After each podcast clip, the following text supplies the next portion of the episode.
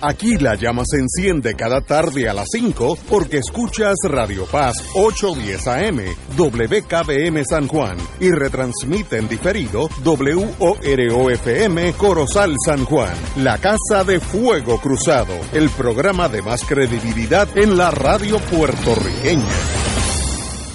Esta emisora y sus anunciantes no se solidarizan necesariamente con las expresiones que escucharán en el siguiente programa.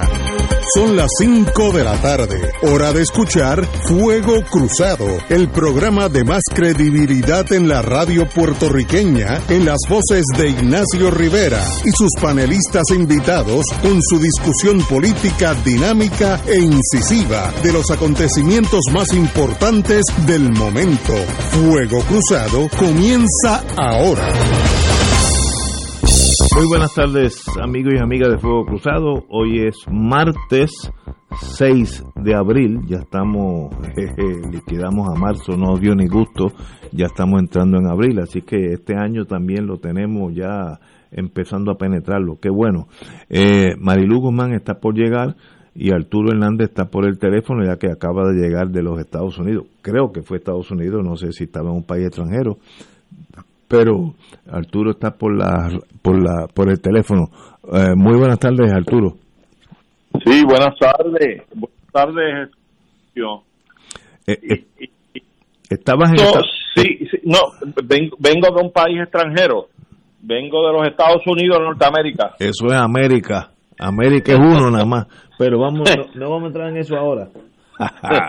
Mira. Pero sí vengo de un país extranjero. Empiezo con una noticia que no puede ser corroborada hasta de aquí a unos días, pero es interesantísima y hasta lógica. Me llamó un amigo que tengo, una, un matrimonio de puertorriqueños que se mudaron a Uruguay, Montevideo, Uruguay, eh, y están allá disfrutando la vida, y me dijeron que en Uruguay se regó la, eh, la siguiente noticia.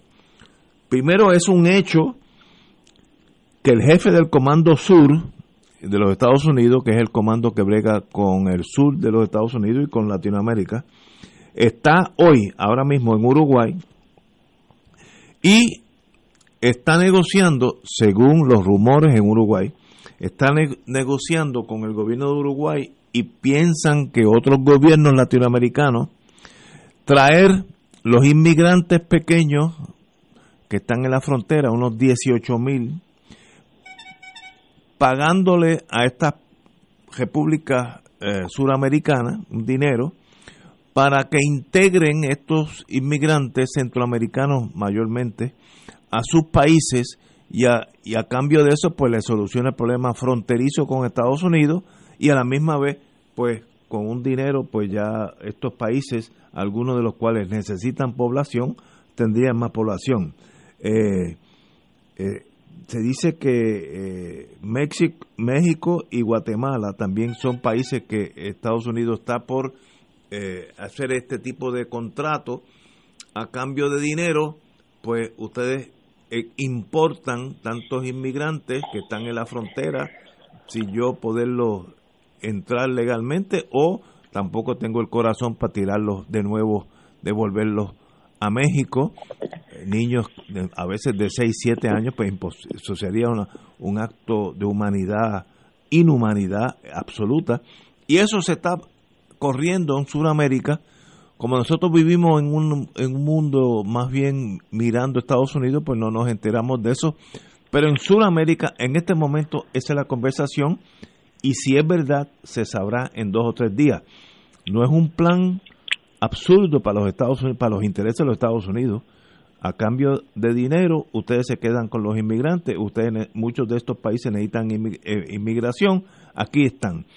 ¿Qué, tú crees, compañero? Pues mira, es interesante porque me acabo de enterar por ti ahora. No obstante, donde yo estuve en la Florida, tuve una conversación donde una de las cosas que yo planteaba era que ante la queja de que la situación de la migración es tan grave para los Estados Unidos y por otro lado le representa un gasto de dinero extraordinario yo planteaba que si Estados Unidos ha sido el responsable histórico de los gobiernos que se han gastado distintos países de la América Latina, de los cuales hay muchos migrantes cruzando su frontera, era una responsabilidad de los Estados Unidos convenir y procurar un buen, adecuado y provechoso desarrollo económico en esos países para lograr el ambiente necesario de desarrollo, de empleo, de seguridad de empleo en esos países de manera que estos migrantes no tengan la necesidad de emigrar a Estados Unidos. Así es que esto es una responsabilidad histórica de los Estados Unidos. El hecho de que siempre han tenido a unos mandatarios que ellos mismos han encargado de cultivarlos y que han sido unas oligarquías las que han gobernado estos países creando riqueza para ellos y sus allegados. Pues yo creo que ya es momento de que Estados Unidos empiece a tratar de cambiar esa óptica y esa práctica en estos países, porque la influencia la ha tenido siempre. Entonces ellos están cultivando el caldo, están cosechando el cultivo del caldo que han tenido por tantos años. Esas son las olas migratorias que tienen hoy. Así que definitivamente, si Estados Unidos siendo una potencia económica de la magnitud que es, y teniendo de vecino a los países de la América Latina, donde ha procurado que el ambiente haya sido el subdesarrollo, porque quienes se han agenciado las ganancias de capital han sido las élites amigas de los Estados Unidos y que han estado precisamente históricamente propiciando que los intereses norteamericanos de sus corporaciones y demás allí crezcan y sustraigan riquezas. Pues ya creo que es hora de que cambien la política para que haya un desarrollo adecuado económico con una distribución de riqueza, de servicios a la población y que pueda mermar y atajar esta ola de migración a los Estados Unidos y que la gente de sus propios países consigan lo que justamente necesiten en términos de su seguridad económica, de salud, de educación, etcétera. Yo creo que eso es una, una obligación moral que trasciende los parámetros legales. Eh, yo digo, no hay duda que tu análisis es correcto si, Sudamérica, si Centroamérica mayormente sube su nivel de vida, obviamente la migración va a ser mucho, muchísimo menos, eso es así de lógico. Eh, y podemos incluir hasta Puerto Rico, Santo Domingo, todos los países cuando la gente migra es porque condiciones eh, en el 99% de los casos mayormente económicas. Eh, el problema es que eso no es tan fácil porque en esos países hay unas élites medievales, y digo esto con la palabra medieval en mente, que para que ese país progrese habría que una generación de centroamericanos convencerse que el mundo no está hecho para que unas 18 familias controlen absolutamente todo y el gesto de la humanidad, que es un 95% del país, vive en la miseria. Lo primero que habría que hacer es eliminar esa élite y eso no es fácil porque esa gente están controlan el ejército, etcétera, etcétera. Eso no es tan fácil llevarlo a cabo. Bueno, no será fácil, pero la responsabilidad ha sido precisamente de los Estados Unidos. Tú lo sabes. ¿Por qué? ¿Cuáles han sido las familias que han respondido a los intereses de la United Fruit Company? A la, Puerto Rico Telephone Company. Y por ahí sigue mencionando las grandes corporaciones norteamericanas y son las familias que han sido asentadas en esos poderes de esas naciones con el apadrinaje de las fuerzas políticas norteamericanas y de inteligencia.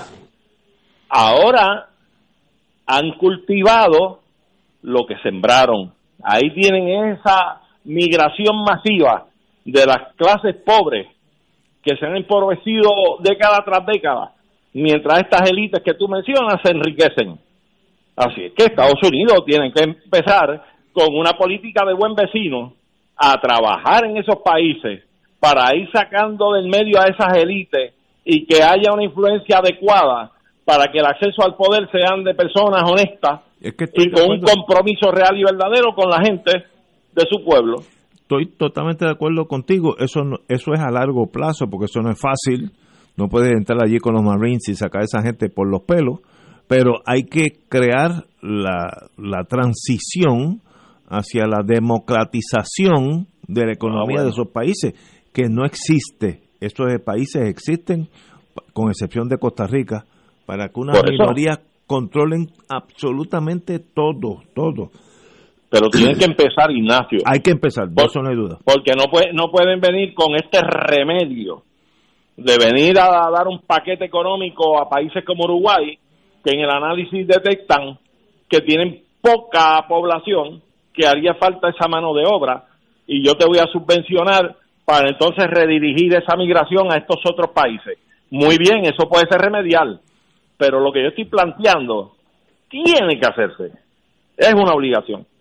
Estoy de acuerdo contigo y la solución, de punto de vista, si uno fuera americano, la solución inmediata puede ser esta, por eso es que el jefe del Comando Sur está en Uruguay en este hoy, en este momento, diciendo en lo que el hacha va y viene, acéptame tres mil, cuatro mil centroamericanos, yo te pago X por cada uno que entra aquí y ustedes pues lo, lo, integran a su sociedad, que ellos necesitan población. Brasil es un país que necesita, sin, sin exagerar nada, 30, 40 millones de habitantes pueden entrar a Brasil fácilmente, porque ese es un país tan grande como Estados Unidos y tiene eh, menos, un poquito más de 100 millones. Estados Unidos tiene 330 y es, y es un país que eh, hay mucho espacio para nueva inmigración. Así que son problemas de un imperio, clásico de un imperio, que hago a la corta y qué puedo hacer a la larga. A la larga yo estoy contigo, si le subimos el nivel de vida a los centroamericanos, no se irían. Igual que si los puertorriqueños cuando emigran de aquí no es porque quieren emigrar, es porque la economía los fuerza a emigrar. Así que ese problema existe allá, pero allá sí que no hay esperanza, allí no hay nada excepto la posibilidad de encontrar una vida nueva en Estados Unidos. Y para mí me rompe el corazón pensar que alguien que tenga 7, 8 años camina del Salvador hasta El Paso, Texas, a los 7, 8 años, que es como caminar de aquí a Miami, caminando a esa edad, para mí, mire, yo no tengo el corazón de rechazarlo. Si, si, alguien hace eso y llega al paso, yo soy el primero que digo, eh, entra para acá, quédate, quédate en mi casa. Pero esa es la cuestión humana mía, que no estoy mirándolo como un imperio, ¿no? que quiere controlar su inmigración. Así que son problemas complejos y este es la solución a la corta. Cógeme 3.000, 4.000 inmigrantes, yo te pago y tú te quedas con ellos. Que es una cosa hasta cruel en ciertos sentidos, pero práctica para si uno es el imperio. Ciertamente, ciertamente es cruel, porque es como poner en el mercado de los hombres la existencia de esta humanidad.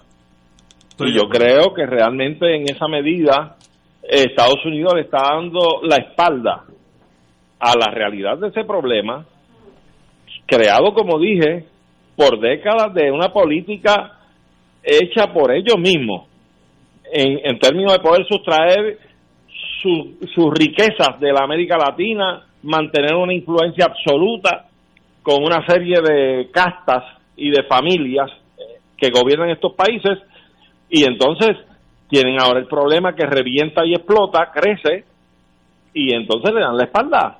¿Cómo es posible que la salida sea mercadear a estos seres humanos con otra nación distinta ¿eh? a la de ellos de origen?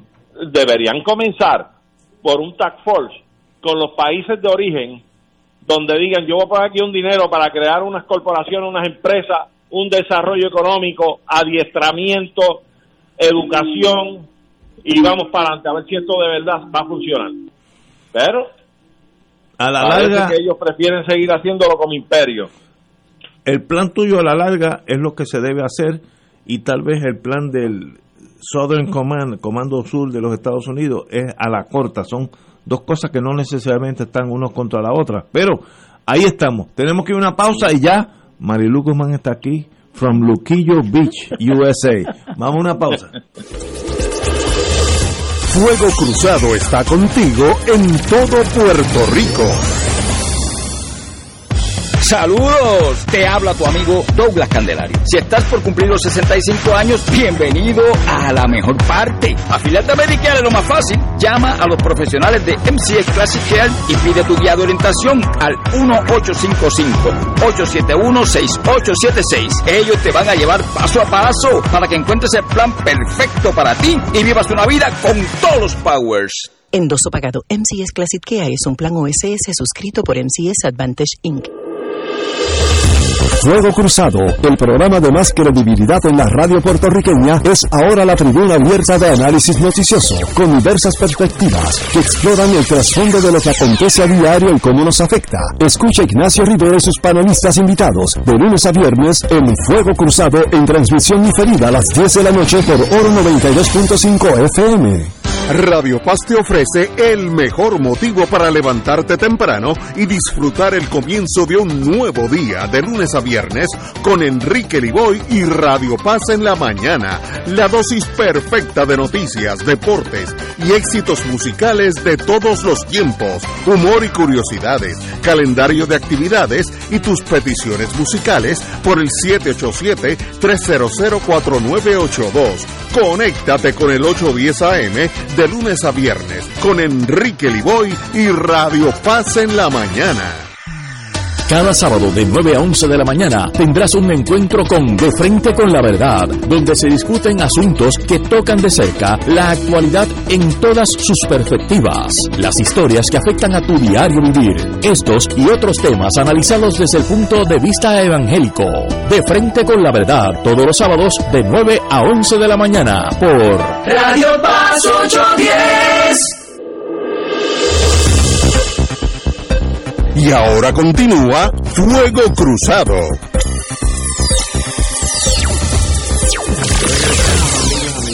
Marilu, ya sabes el tema. Según unos un matrimonio amigo de nosotros de muchos años indican en, en, Montevideo, Uruguay, en este momento se está hablando de que el jefe del Comando Sur se encuentra en Uruguay, eso es un hecho innegable, y que el tema es, no es la seguridad de con cómo combatir la Unión Soviética, todas esas cosas del antaño, sino cómo aceptar parte de la emigración fronteriza de los Estados Unidos con los centroamericanos a cambio pues de un dinero por cada cabeza de centroamericanos que envíen al Uruguay. Parece una cosa absurda, pero pensando como, como imperio, pues tal vez sea una solución a la corta, aunque no tal vez la más humana. Marilu. Pues mira, yo escuché bastante la discusión de ustedes este y, me sorprendió por eso, porque eso del Comando Sur pues no, no lo sabía, pero obviamente es claro que están allí porque ahora gobierna el, el partido, se me olvidó si es el Partido Colorado, pero es el partido de la calle Pou. Eh, y yo dificulto que había, con la con, estando gobernando el Frente Amplio se hubiera permitido semejante cosa. Este, así que eh, eh, es muy curioso que el partido de la derecha haya permitido que entren allí personeros del Comando Sur, sabiendo lo que implica el Comando Sur, única y exclusivamente con el propósito de buscar la manera de que se adopten eh, niños que han quedado, ¿verdad?, a la deriva, como quien dice, en la frontera con los Estados Unidos.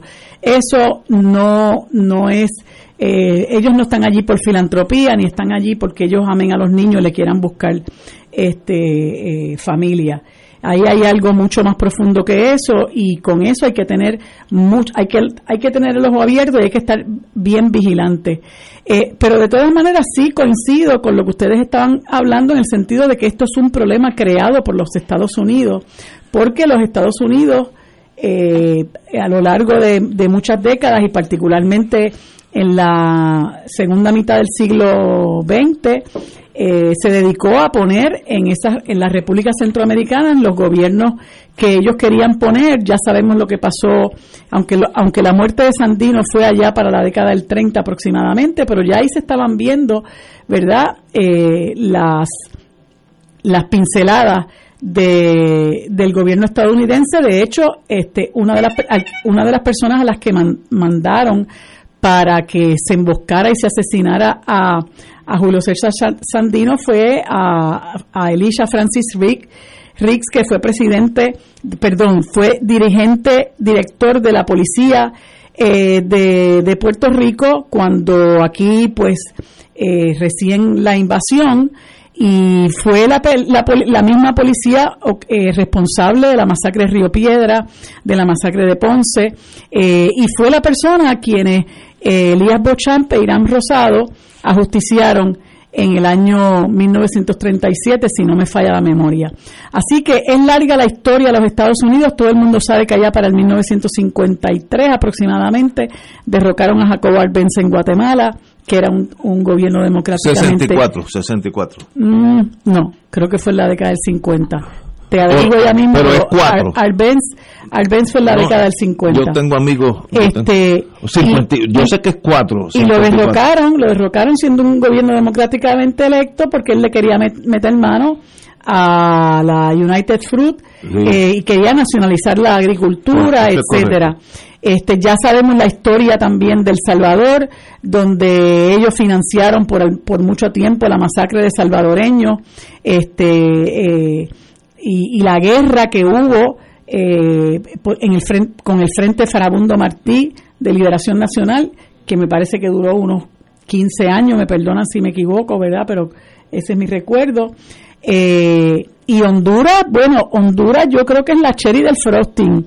Honduras en, en, Latinoamérica, si no es el país que más eh, bases militares estadounidenses tiene es el segundo porque está compitiendo con Colombia. ¿Y qué es lo que han hecho los estadounidenses? Pues meten su dinero ahí y ponen a los gobiernos títeres que van a responder a sus intereses, le dan dinero para que mantengan esas bases militares y a la misma vez mantienen toda una estructura de seguridad que le va a responder a los intereses de los Estados Unidos y sofocan eh, la la cualquier disidencia, cualquier lucha de liberación del país, eh, masacran a la izquierda, masacran a los, a los indígenas, masacran a los luchadores eh, eh, por la defensa de los derechos humanos, masacran a los ambientalistas, ya sabemos lo que pasó con Berta Cáceres hace muy poco, en Honduras también, y, y, el presidente de Honduras, Juan Orlando Hernández, eh, es un individuo vinculado con el narcotráfico. Su hermano recientemente salió culpable en Nueva York de narcotráfico y hubo testigos que vinculaban al presidente de Honduras con toda esa eh, con todo ese mercado eh, y esa eh, industria del narcotráfico en Honduras y lo vinculaban también con, con lo que hacía su hermano y, y Juan Orlando Hernández le, le robó las elecciones a se me olvida el nombre, Narrala, me parece que es eh, hace, no, no, estoy clara cuántos años hace, pero le robó las, a las elecciones ocurriendo algo parecido a lo que pasó aquí en Valencia, ¿no? Que se separaron las computadoras y cuando volvió la luz y volvió todo el sistema a subir, pues entonces ya Narrala no estaba en la delantera, sino que estaba Juan Orlando Hernández y Juan Orlando Hernández, Hernández lo que tiene es una guerra civil al interior de su país, pero es una persona totalmente entregada a los intereses de los Estados Unidos, ha permitido que haya toda esa eh, todo ese despliegue de bases militares en los Estados Unidos y allí eh, obviamente en vez de utilizarse el dinero para beneficio de la gente eh, lo que se hace es que se mantiene a la gente en una pobreza extrema. Los indígenas están luchando por sus tierras en contra de los que vienen a a montar industrias que les quieren robar las tierras y sobre todo el agua. En, las, en Centroamérica hay una lucha enorme que están liderando los, los indígenas por la defensa del agua. Eh, y muchas de esas cosas no se saben aquí porque lamentablemente los medios comerciales cubren eh, aquello que le tapa las espaldas a los estadounidenses y aquello que, por ejemplo, eh, denuncian eh, exiliados venezolanos, denuncian exiliados cubanos. Pero yo quisiera saber, quisiera ver cuándo en los medios comerciales de este país, sobre todo los periódicos, van a cubrir las masacres que se están dando diariamente en Colombia, que estaba escuchando yo ayer en, en un medio que afortunadamente nos sirve para enterarnos de todo lo que está pasando en el mundo, que es Telesur, eh, que desde que Iván Duque está en el poder, que ese es uno de los perritos falderos de, Donald Trump, desde que Iván Duque está en el poder, han matado más de 600 líderes sociales en los estados, en, en, Colombia. Eh, y eso no parece eh, impresionarle a nadie. Y los Estados Unidos no forman ningún escándalo, ¿verdad? Ni los bloquean, ni nada, como bloquean a Venezuela por supuestamente violaciones de los derechos humanos, por fraude en las elecciones, etcétera. Pero toda esa masacre, todo ese desangramiento de Colombia que se está dando diariamente, eh, eso no parece que les preocupe en lo más mínimo, ni tampoco les preocupa lo que está pasando en Honduras, tampoco les preocupa lo que pasa en El Salvador, eh, que lo que tienen allí, es un pichón de dictador ahora mismo, este Nayib Bukele, eh, que hace apenas antes de la pandemia se presentó, él quería, como diera lugar, que la, Asamblea Nacional destinara un dinero para, para un plan de seguridad que él tenía y la Asamblea dijo nosotros lo vamos a evaluar y si no estamos de acuerdo pues no lo aprobamos y el individuo se metió en, la, en, el, en el Parlamento, en la Asamblea Nacional del Salvador con la milicia a amenazar a los legisladores, este, como quien dice, bueno, eh, vamos a ver qué es lo que vamos lo que van a hacer. Eh, bueno eso afortunadamente pues se divulgó por por por medios de, de comunicación internacionales. Él quedó muy mal parado y no logró lo que lo que esperaba. Lamentablemente hubo unas recientes elecciones eh, de creo que era de alcaldes y concejales, etcétera, eran elecciones legislativas y, y de alcaldes y tristemente la derecha eh, pues salió victoriosa, este, pero pero es muy triste porque los Estados Unidos lo que han hecho es derrocar gobiernos con su poder militar, eh, mantener esos gobiernos con su poder económico, eh, lograr que esas que, esos gobiernos que ellos instauran allí eh, se encarguen de, de, proteger sus intereses mientras se está estrangulando al pueblo, eh, se le, se le se, se, les condena la miseria y de ahí que entonces salga a relucir todas estas eh, eh, emigraciones tan terribles, ¿verdad? Todas estas caminatas que nosotros vemos, todas estas caravanas terribles que nosotros vemos que salen que salen sí, que salen de, de principalmente del Salvador, Guatemala y Honduras, eh, para toparse después con con que pueden morir en el camino, para toparse después con que no pueden entrar en los Estados Unidos eh, y, eso conlleva la separación de su familia. Hay familias que viven en unas condiciones tan precarias que envían a sus hijos solos eh, y es una tragedia. Realmente lo que está viviendo particularmente el, el pueblo centroamericano es una tragedia que llama a que nosotros seamos un poquito más conscientes, más compasivos y solidarios eh, con esos pueblos, ¿verdad? Que han sido estrangulados principalmente por los gobiernos que han establecido eh, y han, mantenido eh, el gobierno estadounidense en cada uno de esos sitios. Y entonces, pues claro, el Comando Sur se presenta en Uruguay porque está gobernando la derecha, igual que Trump envió a Pence a, a, la Argentina de Macri eh, y al Chile de Piñera, etcétera, pero yo estoy segura que el Comando Sur no va a ir a la Argentina a hacerle esa oferta a, a, Alberto Fernández.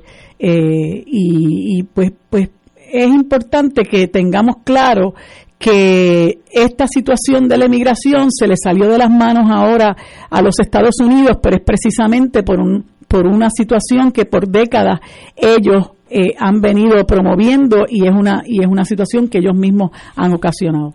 Mira, en torno a, a Jacobo Arbenz, fue depuesto en julio del 54, 54. por Carlos Castillo Armas, que tenía el, endoso de lo que entonces era la Agencia Central de Inteligencia en, en, términos de la subversión. Eh, así que eso es un hecho histórico, así que no, no, no queremos ni, ni sencillamente relatar lo que verdaderamente pasó. Yo creo que para remediar el futuro hay que conocer el pasado y eso pasó.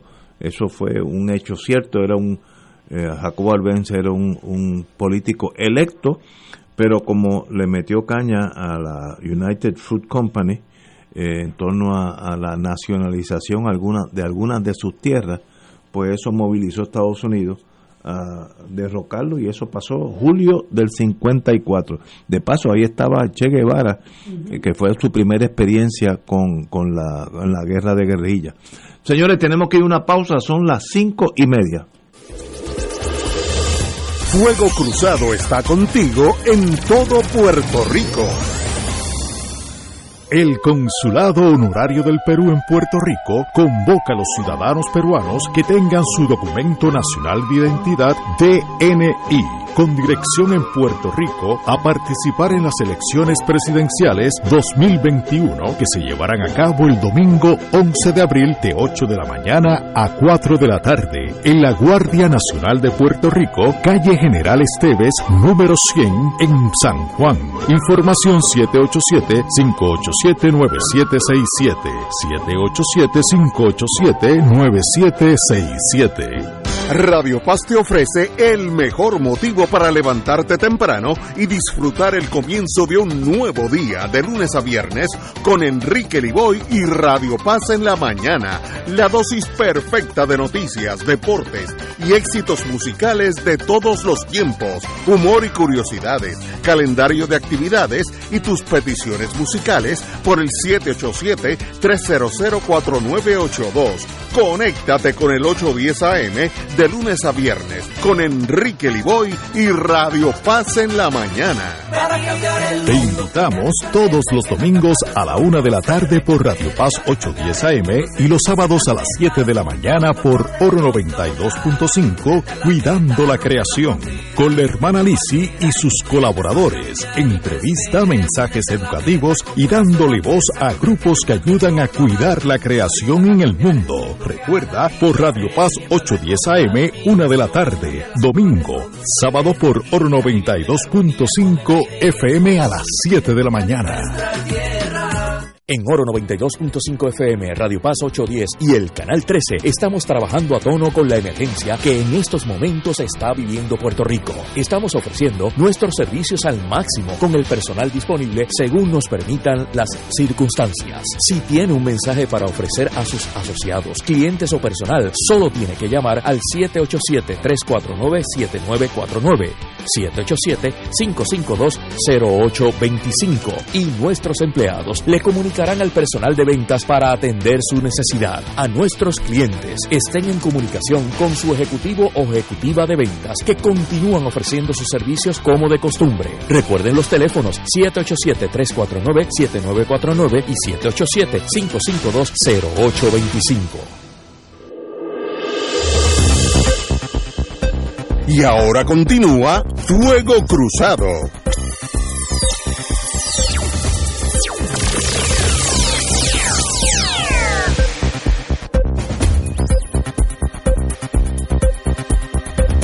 El señor alcalde de Mayagüez hoy estuvo ante la prensa, cosa que él no hace muy comúnmente, es una persona muy reservada. eh, pero hoy salió ante la ondanada de críticas que ha habido sobre su persona y sobre su municipio y aseguró que desconocía sobre el esquema de fraude y de transacciones con bienes del municipio e insistió que es él no es acusado, pues obviamente eso es correcto, él no es acusado. El alcalde de Mayagüez, Villito Rodríguez, estoy leyendo la prensa para mañana, dijo que no va a renunciar e insistió que fue víctima de un esquema fraudulento hecho a su espalda sin su autorización ni consentimiento. Cito al señor alcalde, no hay razones para que yo tenga que renunciar. Yo me paré aquí con ustedes con la frente en alto y el deber cumplido. No hay acusación ni erradicación de cargos contra el alcalde de Mayagüez, dijo este señor en una conferencia de prensa en la tarde de hoy. El señor alcalde insistió en varias ocasiones que los documentos que se utilizaron para llevar a cabo las transacciones no fueron autorizadas por la Junta de Directores de Mayagüez Economic Development, la compañía que a, la cual le transfirieron estas propiedades. Cito al alcalde nuevamente. En una reunión de la Junta hubo asuntos que no estaban en la agenda, que no se trataron, ni se aprobaron por la Junta. La investigación comenzó por una carta firmada del alcalde y una carta firmada por la secretaria de la Junta de Medi. Cuando esas dos cartas se presentan, se ordena buscar las cartas con la firma del alcalde y las cartas con la firma de la secretaria de la Junta de Medi. Y estas esas dos cartas en manos del FBI no, no había no las había firmado ni el alcalde ni la secretaria de la Junta.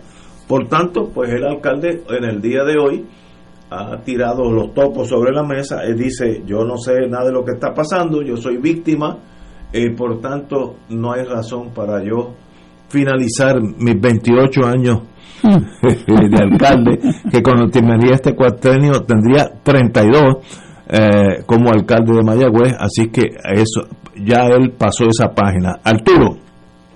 Pues mira, Ignacio, eh, los detalles que presenta el alcalde hay que cogerlo con algún tipo de reserva y me explico el alcalde de Mayagüez es un líder político que lleva en la poltrona municipal de Mayagüez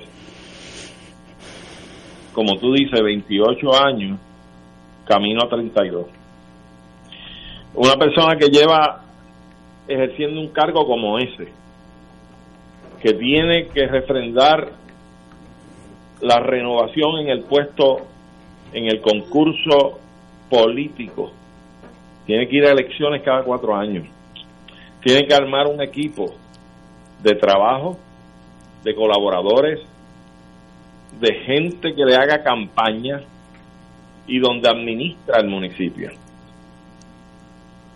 El alcalde ha salido a la luz pública que todas estas corporaciones que han sido creadas para agenciar un movimiento económico a favor del municipio, eh, en todas ellas él ha figurado y figura como presidente de su junta de directores. Y además de eso es el alcalde del municipio de Mayagüez. Es decir, los dos puntos o los dos focos, las dos oficinas donde se toman decisiones, tanto en las corporaciones, es una junta de directores de la que él es el presidente. Si él no toma la decisión solo o no impone su criterio, por lo menos se tiene que enterar en la discusión de los asuntos corporativos. Y de igual forma en el municipio de Mayagüez, usted es el alcalde, a usted le rinden cuentas sus ayudantes, vicealcaldes si lo había antes de este último que usted nombró, los ayudantes especiales, los directores de departamento. Usted lleva 28 años en el cargo.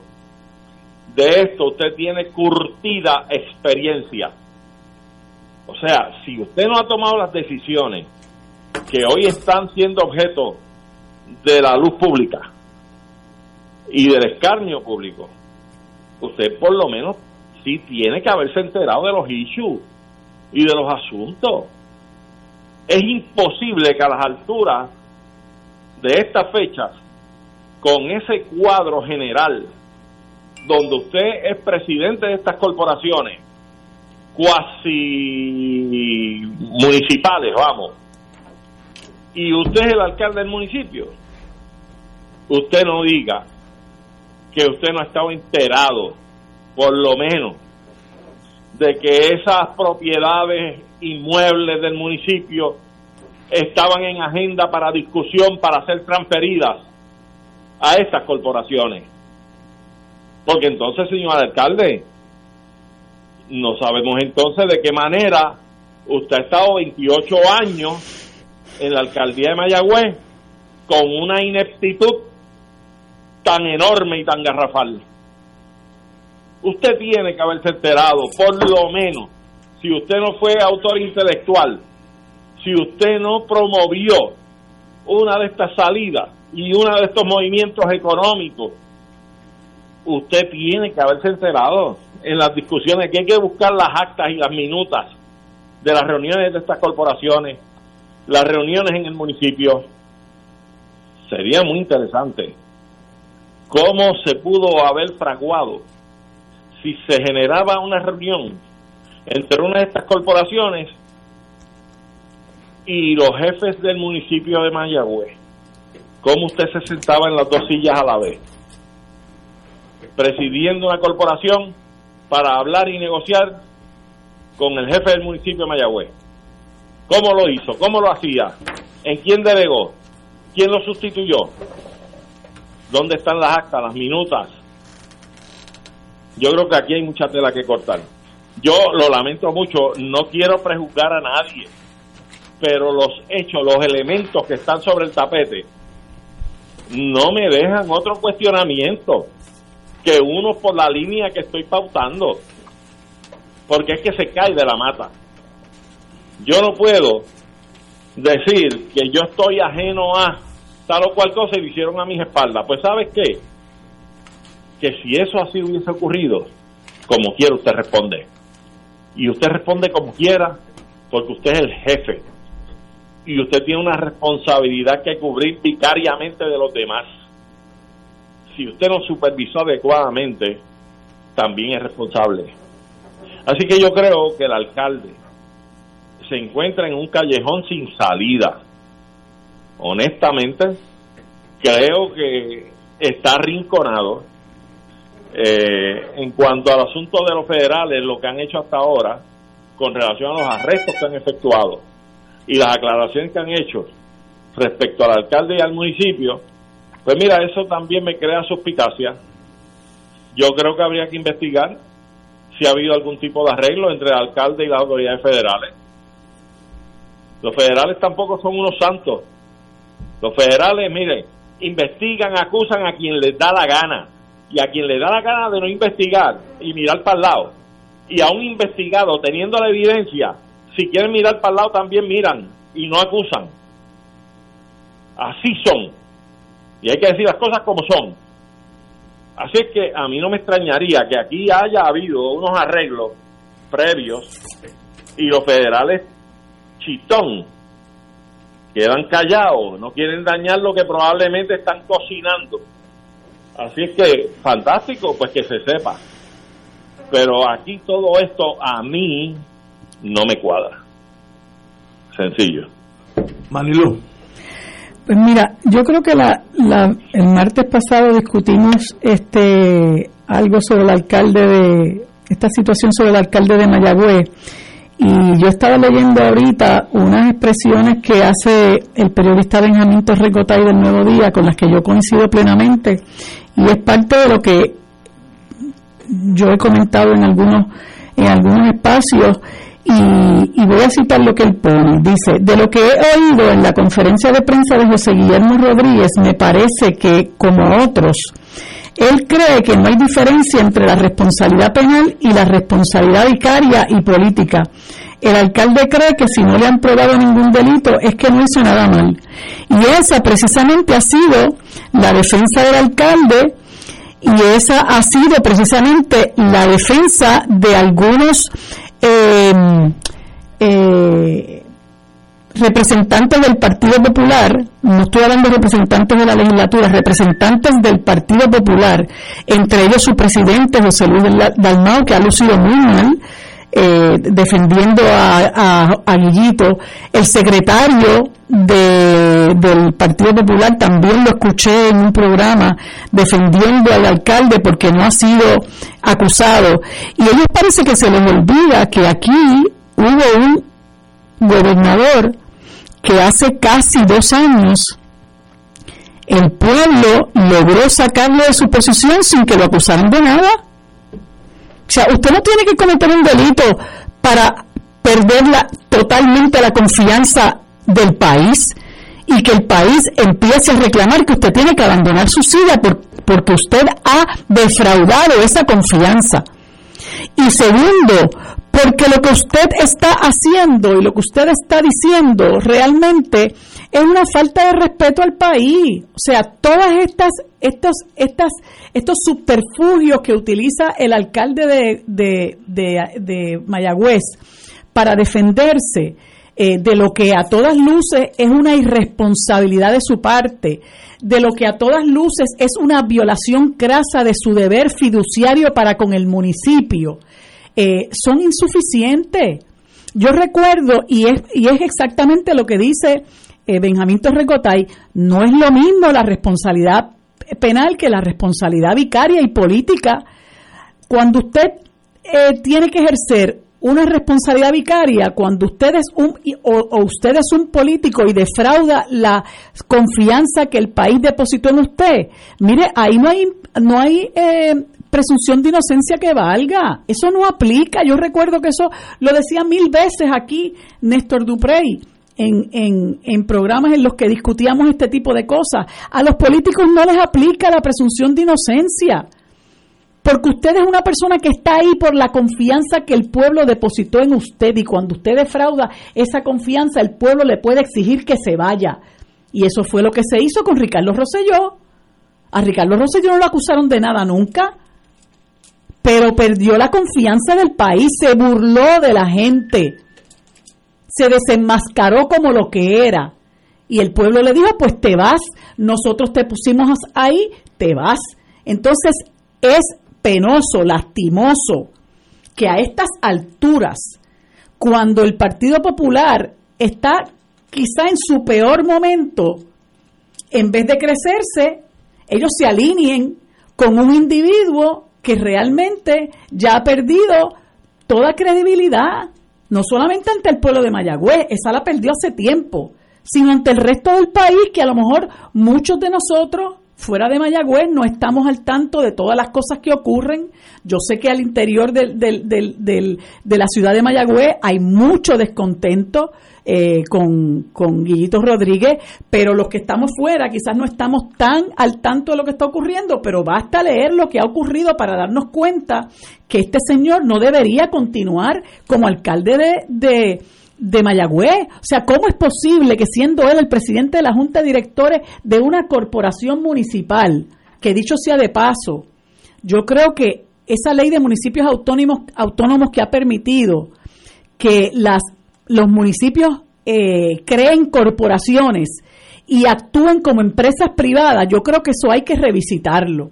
Yo creo que eso hay que revisitarlo, precisamente para evitar que se den cosas como estas, ¿no? Eh, ¿Cómo es posible que él que preside la junta de directores de esta corporación, me, Mayagüez eh, Whatever Development Inc., o como sea que se llama, Ahora resulta que él no sabe lo que está pasando al frente de sus narices, pero si usted es el presidente de la Junta de Directores y ahí hay unos documentos que autorizan hacer transacciones con propiedades del municipio y hay una certificación que se expide y con esa certificación se va a hacer unos trámites bancarios para coger dinero prestado y se ponen en garantía propiedades que, como decía el otro día un, un compañero abogado que lo oía hablar, eh, no deberían estar bajo el comercio, no deberían estar bajo el comercio de los hombres, como leía antiguamente el Código Civil. O sea, ¿cómo vamos a estar poniendo ahora en, en, en colateral propiedades municipales, propiedades del Estado,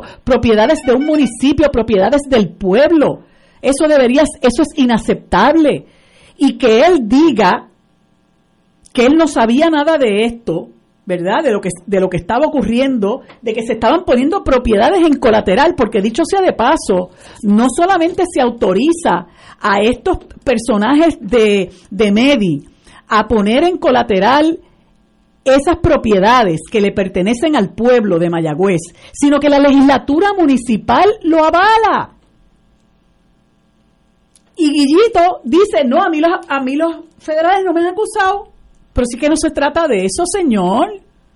Se trata de que usted ha actuado con total y absoluta irresponsabilidad, con total menosprecio de lo que tiene que ser su responsabilidad vicaria, con lo que es el deber de fiducia, de velar por la integridad, por el cuidado de lo que, lo que representan los activos, los bienes, los haberes del municipio de Mayagüez.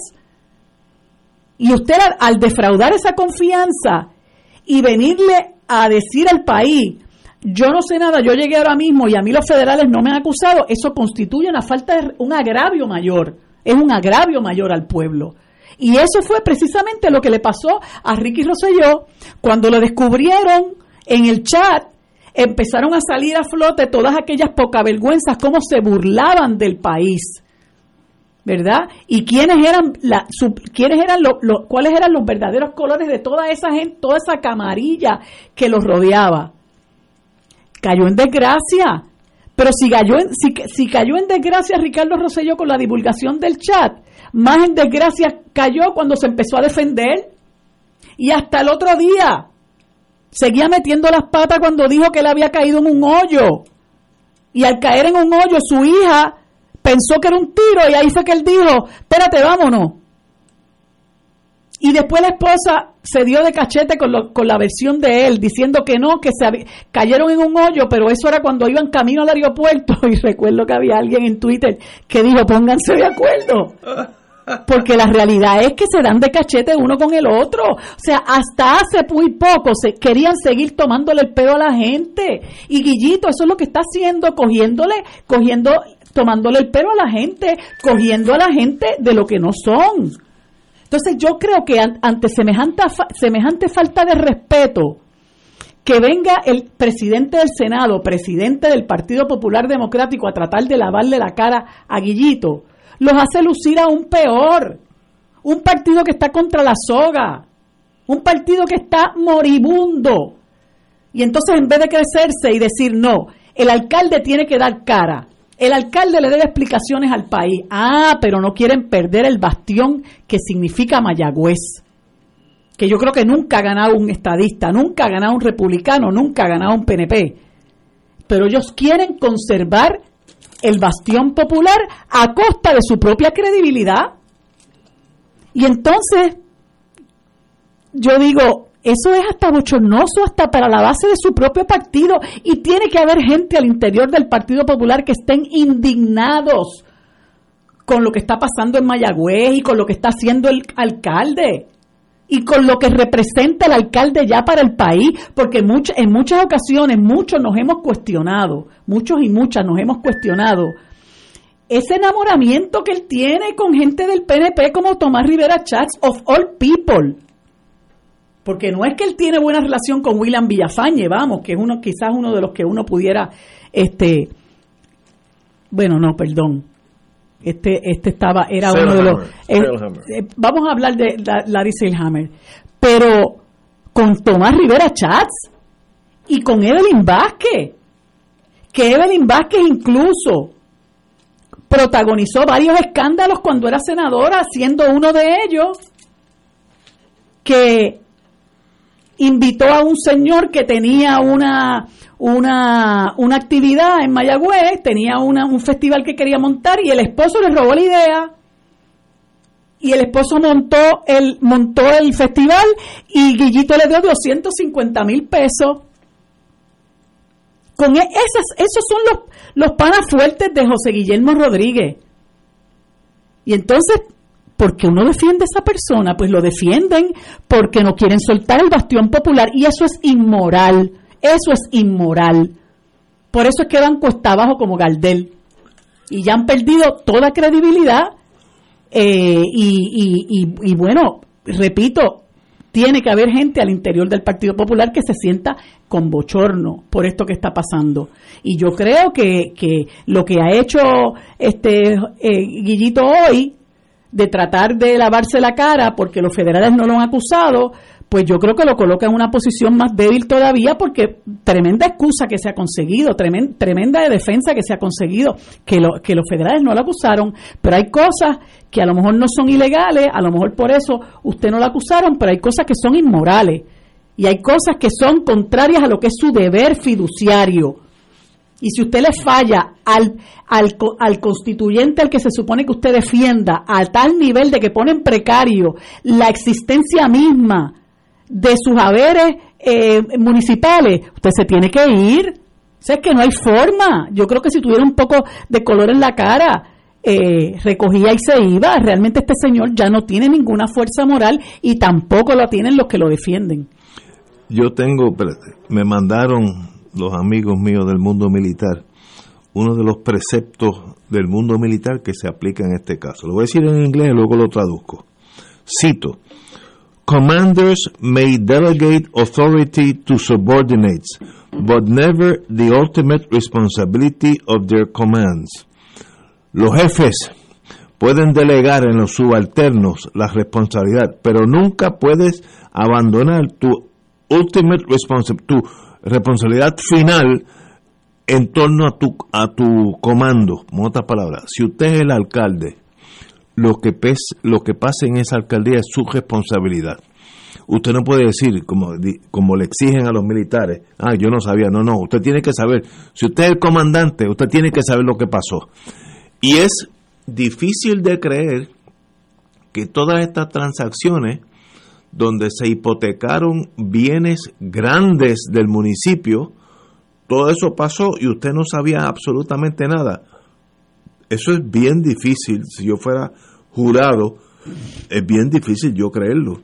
Ahora, si es de verdad que usted no sabía lo que estaba pasando, usted está además también allí, porque es absolutamente ignorante de lo que está pasando en su municipio, cosas importantes. Esto no es pintar una línea amarilla en una, una carretera, esto es hipotecar bienes. Y usted, ¿cómo es posible que eso pase y usted no sepa nada de nada? Es increíble que sea así. Ahora, si es verdad, usted eh, no, no administró bien ese municipio y usted, como dicen, el comandante a fin de cuentas paga y, es responsable de lo que pasa en esa, en esa, en esa base militar. Y en este caso esa base militar es el municipio de Mayagüez y usted es responsable. Ahora, como él tiene 28 años, de aquí a el 2024 tendrá 32 yo creo que él no puede correr porque perdería las elecciones. Eh, pues mire, se retira a los 32 años de alcalde, que es una proeza, y se va para su casa y vivirá lo más bien, porque así son la gente cuando llega al fin de la vida. Eh, se conforman con presidente, pues nada pasó, yo sigo con la pensión de alcalde, muy merecida por 34, 32 años de, de servicio, pero sin responsabilidad más allá en torno a la historia que es severa con los seres humanos. La historia, una de las, de las causas eh, más brutales con aquellos que le fallan a su pueblo. Así que usted se enfrenta a la historia ya mismo. Vamos una... así, así no puede ser. Así no puede ser. Diga usted. Tiene que responder, tiene que responder.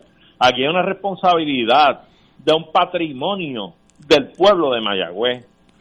Y no se puede ir para su casa aunque sea renunciando, aunque sea al término, no puede decir que me voy y no pasó nada. No, no, no, no, no.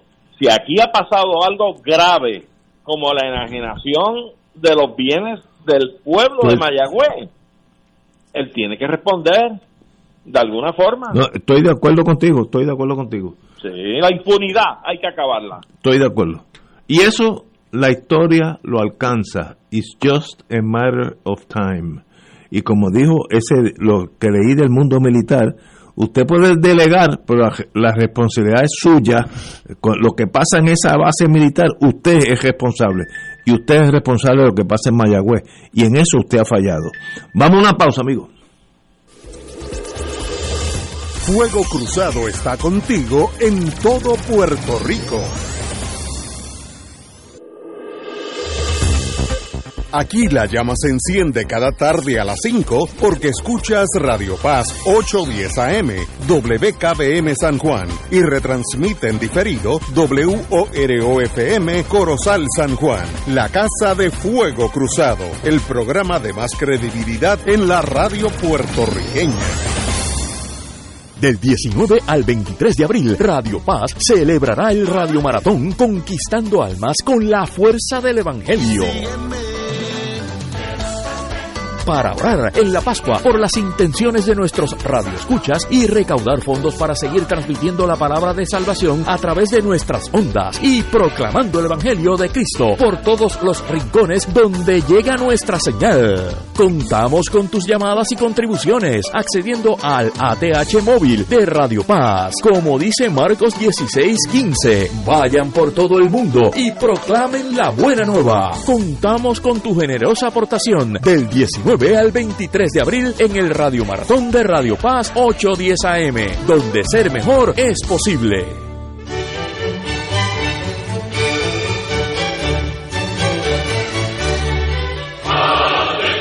Reina del cielo, alégrate, aleluya. Porque el que mereciste llevar en tu seno, resucitó como lo había dicho, aleluya. Ruega por nosotros a Dios. Gózate y alégrate, Virgen María. Aleluya. Porque ha resucitado Dios verdaderamente. Oremos. Oh Dios, que por la resurrección de tu Hijo, nuestro Señor Jesucristo, has llenado el mundo de alegría. Concédenos, por intercesión de su Madre, la Virgen María, llegar a alcanzar los gozos eternos por Jesucristo nuestro Señor. Gloria al Padre, al Hijo y al Espíritu Santo. Como era en un principio, ahora y siempre, por los siglos de los siglos. Amén.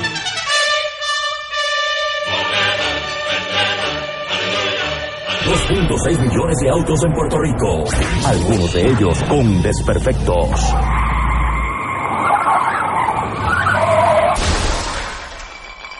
Autocontrol tu carro. Tu carro. Tu mundo. Lunes a viernes a las 11 de la mañana por Radio Paz 810 AM.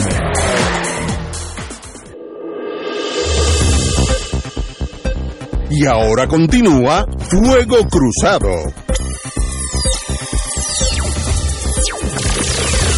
Amigos y amigas, hoy leí por la mañana, yo me levanto tempranito, soy mañanero. Eh, yo tengo una hija que es así y otra que es todo lo contrario puede dormir de un día para otro corrida y la otra se levanta con los gallos igual que yo. Hoy cuando leí la, prensa me leí un, artículo que me dio mucha tristeza y voy a citarlo. Solicitan ayuda económica para Antonio Cabán Vale, todo lo, todo lo conocemos como el topo, y sencillamente el Colegio de Actores de Puerto Rico informó sobre una campaña de recaudación de fondos a beneficio de la rehabilitación física del cantante y compositor Antonio Cabán Vales, el topo. Eh, de verdad que esta noticia jamaquea uno. Mi gente, nuestro Antonio Cabán Vale, el topo, necesita de nuestra ayuda. Necesita una rehabilitación física luego de un episodio neurológico. Para colaborar, su hijo, su hijo creó una cuenta en ATH móvil de negocio ATH móvil de negocio, que es la segunda opción en la aplicación con el nombre de Ayuda Fuerza con Z, Ayuda Fuerza Topo Verde. Eh, todos los puertorriqueños tenemos que ayudar en lo que podamos al topo, que de verdad es uno de los de los primarios en, en la música puertorriqueña y nos ha ayudado a pasar los buenos y los malos ratos con su melodía y su creación. Así que Antonio Cabán Vale, que ha estado en este programa varias veces, lo queremos y lo vamos a ayudar porque de verdad usted es lo que es Puerto Rico. Así que le deseo lo mejor de las rehabilitaciones y esperemos que pronto esté aquí de nuevo, aquí en este programa con su guitarra. Arturo. Sí, mira, Ignacio, eh, agradezco que hayas traído este asunto, pues lo tenía aquí con una nota para participar esta misma noticia. El topo es uno de nuestros gigantes en el pentagrama musical nacional de Puerto Rico. Eh, nos ha, como tú has dicho, eh, traído muy buenas aportaciones a nuestro espíritu y a nuestro regocijo eh, en nuestras fiestas nacionales, en nuestras reuniones íntimas, y realmente es un gran compositor y extraordinario intérprete. Yo entiendo que el esfuerzo que debemos hacer todos, por modesto que sea, hay que hacerlo para decirle presente a este de los nuestros, uno de los grandes. Y me atrevo cucar a cualquier alcalde, municipio, donde o esté recluido, donde resida, y más allá de esos límites o características, cualquier desempeño de alguna instrumentalidad de gobierno, ahora es que hace falta para ponerlo al servicio de los nuestros en la necesidad. Y yo creo que se cae de la mata. Municipios que dedican salones y museos a los nuestros, al arte, etcétera, en vida, en necesidad, hay que hacer la excepción y hay que hacer la aportación que haya que hacer. No importa limitada o no, pero hay que decir presente.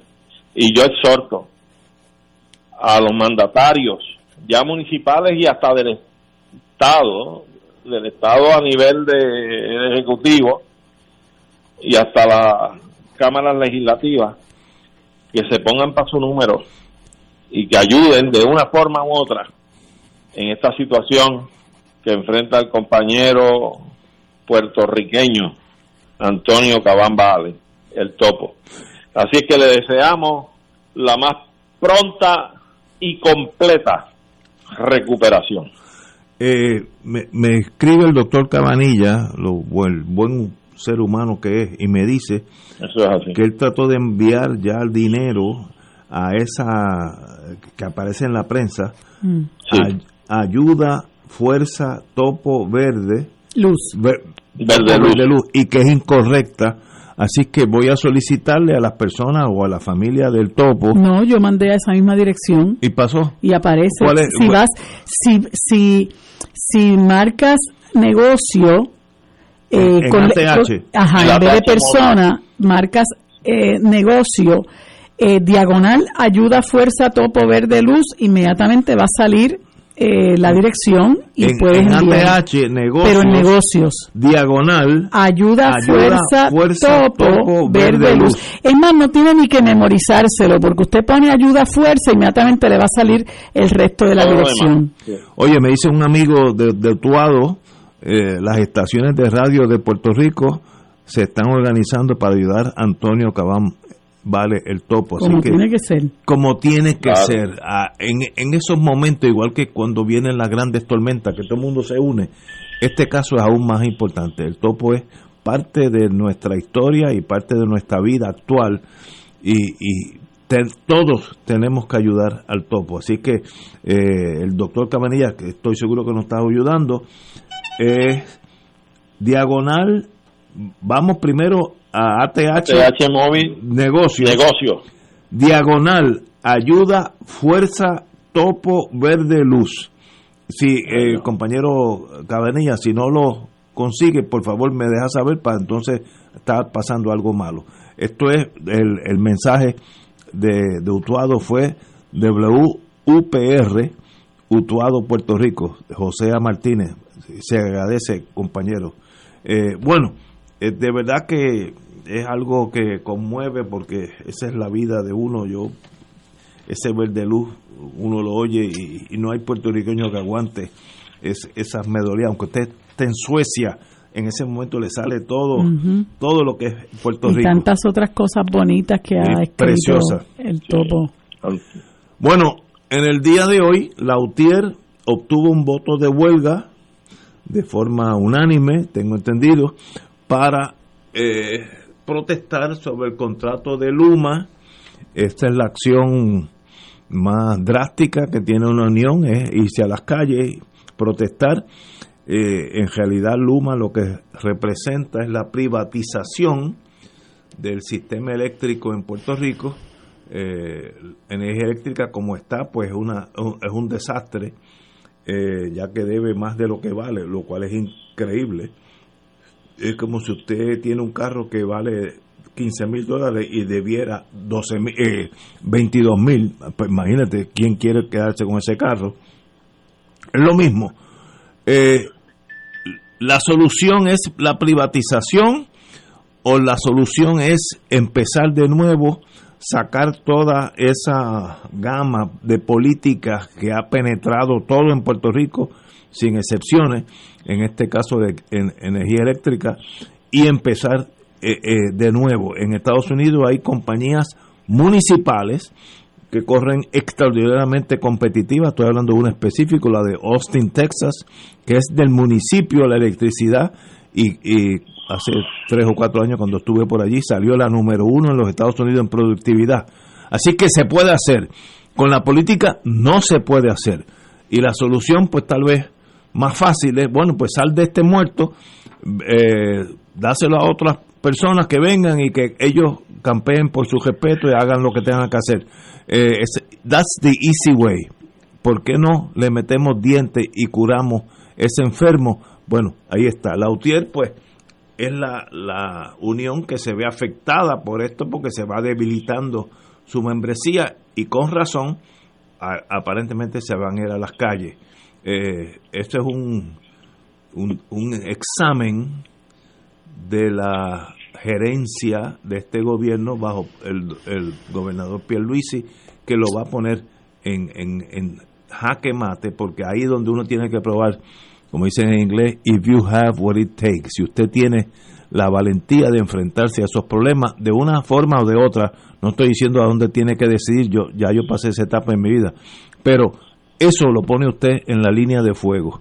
Eh, Arturo. Mira, Ignacio, la UTIER es un organismo que tiene que velar no tan solo por el bien de sus miembros unionados, sino también por el servicio que le brinda al país. La UTIER es la organización que agrupa a los empleados de la corporación pública que le ha brindado por décadas el servicio de electricidad a todo Puerto Rico. Es decir, sí, básicamente un monopolio. Pero ¿cuál es la historia? Lo primero que se creó fue la autoridad de las fuentes fluviales y se crea bajo la política de Muñoz cuando los propios Estados Unidos reconocían el alegado gobierno de Muñoz como uno de los miembros de la izquierda democrática de la América Latina. Pues uno de los puntos que se trabajó con relación a servicios públicos fue la autoridad de las fuentes fluviales para brindarle la generación y distribución de la energía eléctrica a todo el pueblo de Puerto Rico. Igual pasó con la autoridad de acueductos y alcantarillados, ¿verdad? Entonces, siendo así, no hay forma de entender que durante tantas décadas la autoridad no haya podido haber estructurado un plan de sostenimiento, modernización, mejoramiento de todo lo que le brindaba al pueblo de Puerto Rico de manera que fuera autosostenible y costo efectiva. Acuérdense que esa autoridad de fuentes fluviales, que dependía en principio de mucha generación a base del agua, eh, terminó siendo la autoridad de energía eléctrica y también se fue transformando en una dependencia progresivamente mayor de elementos fósiles como el petróleo. Así las cosas, vimos entonces a partir de la década de los 60 cómo se fueron introduciendo dentro de esa corporación pública, igual que otras más, el elemento político partidista. Y usted tiene allá adentro a los eléctricos azules y los eléctricos rojos. Y miren, no importa quién sea el presidente de la corporación, la corporación se corre con esa gente, dependiendo quién esté arriba y quién no. Y hemos visto disputas y forcejeos de poder de esos grupos para agenciarse nombramientos en la jerarquía de la dirección de esas corporaciones. Lo hemos visto en todas las agencias, hasta en educación. Así que en efecto ese elemento político partidista ha sido el germen del debilitamiento de estas estructuras corporativas. A eso hay que añadirle otro elemento importante y es que de los dos partidos que siempre han estado dominando el ambiente político en Puerto Rico, Partido Popular y Partido Nuevo Progresista, el primero ha mantenido un desdén absoluto ante esta situación que he planteado. Y el segundo la ha aprovechado para desmantelar, desarticular el funcionamiento y buen desempeño de estas corporaciones con un objetivo, no tan solo la mera privatización, ese es el más inmediato, pero el objetivo principal es desdibujar lo que es el gobierno nuestro, nuestra propia identidad como país que tiene su propia corporación pública para generar los servicios al pueblo, sino que pretende eliminar eso, borrarlo, con una privatización donde entonces pinta todo el ambiente de la inversión extranjera como más propicio y muy afín a sus objetivos políticos de querer mantener en Puerto Rico una situación muy fluida económicamente, donde todo es apetecible para la inversión y la sustracción de riqueza, y así propiciar un ambiente bueno en otras esferas para la anexión de Puerto Rico como un Estado federado en los Estados Unidos. Y eso es una realidad. Y eso se está barajando por debajo de la mesa. Y aquí tenemos las consecuencias ahora. Y hoy es la Autoridad de Energía Eléctrica, mañana Educación, pasado mañana Acueducto, y cuando tú vienes a ver, nos quieren dejar sin país y están tirándose un tiro en el pie porque están construyendo precisamente todo el panorama mediante el cual históricamente les hemos llamado a ese liderato anexionista uno vende patria porque eso es lo que hacen. Y lamentablemente es así. Y la historia lo demuestra. Así que yo creo que en el caso de la Autoridad de Energía Eléctrica, la OTIER está llamada moralmente a ponerle un paro a este asunto y tirarse a la calle. ¿Cómo Luma va a administrar y a correr esto si no tiene los empleados? ¿De dónde los va a traer? van a venir de Michigan, de, de Chicago, de allá de Utah. ¿Qué saben ellos de esto aquí? Aquí llega el momento definitorio. O ellos o nosotros. Así que vamos a ponernos para nuestro número. Y a la en este reclamo de dignidad, de vergüenza y de protección de sus derechos, el pueblo lo tiene que abrazar y respaldarlo. Y tenemos que unirnos a esos reclamos. Nosotros tenemos que parar esto de Luma. Esta gente se ha llevado a la friolera de millones de dólares y no se han sentado en una silla de una oficina de la Autoridad de Energía Eléctrica. Esto es un robo, un robo y un saqueo al dinero de Puerto Rico. Y la dichosa junta esta fiscal, que viene a arreglar la finanza, que lo que viene es a garantizar, a garantizar el cobro de las acreencias de los acreedores, que compraron los bonos a 20 chavos y los quieren cobrar a, a dólar. Eso es lo que hace la Junta. Y ahora viene a permitir a darle un visto bueno al contrato de, la, de Luma. Pues claro, si la Junta se lleva la friolera de cientos de millones de pesos para operar aquí, repartiendo de chavos a bufetes y a organizaciones que les asesoren para hacer nada.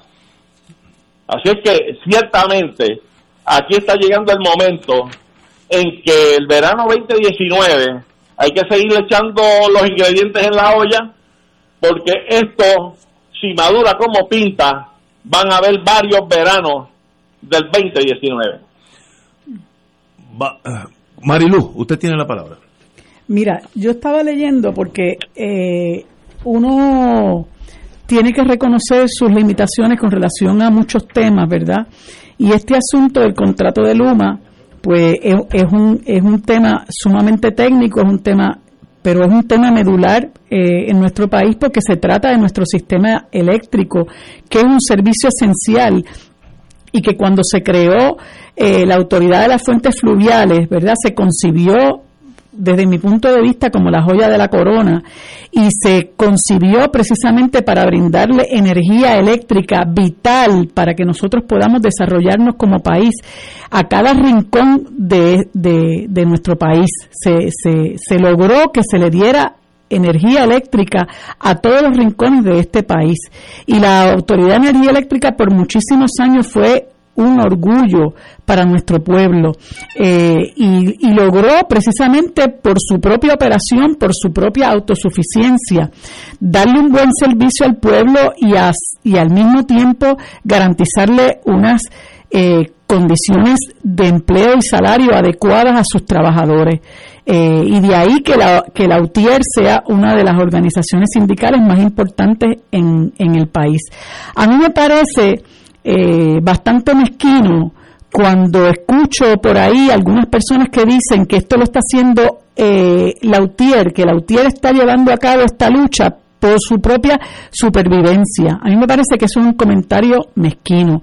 Lautier está dando esta lucha como ha dado muchas luchas eh, en nuestro país, precisamente porque quiere que nosotros salvaguardemos la Autoridad de Energía Eléctrica como patrimonio de nuestro pueblo, que salvaguardemos a la corporación pública como lo que es una corporación para el pueblo, que no se entregue a manos extranjeras y no se entregue a manos privadas, porque siempre cuando estos servicios la provisión de estos servicios cae en manos privadas, el privatizador lo que va a buscar es maximizar sus ganancias y muchas veces sacrifica el servicio que está recibiendo el país.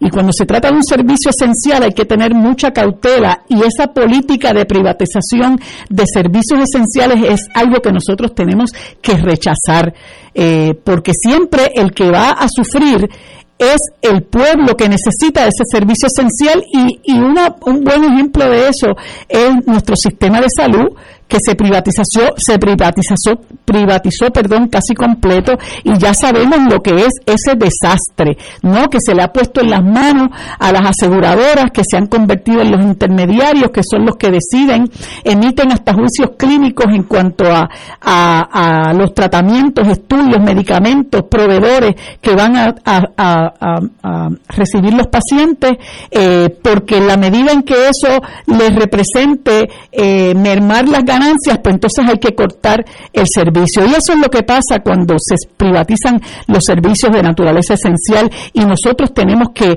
los que, los que luchamos por que haya la justicia social, los que luchamos porque realmente al, al pueblo, a todos se nos garanticen los servicios esenciales, nos oponemos tenazmente a la privatización.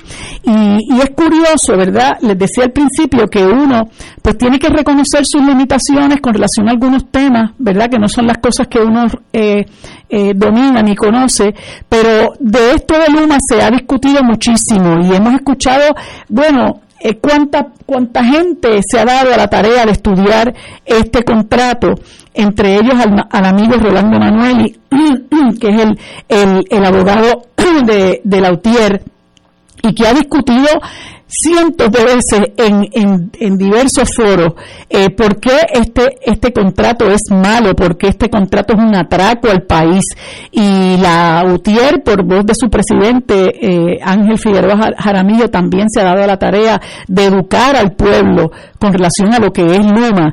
Y si usted se pone a mirar en todo este espectro de personas que han hablado sobre este tema, quienes únicos lo defienden son Fermín Fontane, que es el que dirige la autoridad de público-privadas, que su misión es vender el país este, de rabo a cabo, de la A a la Z. Esa es su misión aquí, ¿verdad? Ya está tratando de vender la autoridad eléctrica, ahora quiere vender los puertos y hay que velarlo porque él va, él va a vender lo que pueda, porque esa es su misión en este país.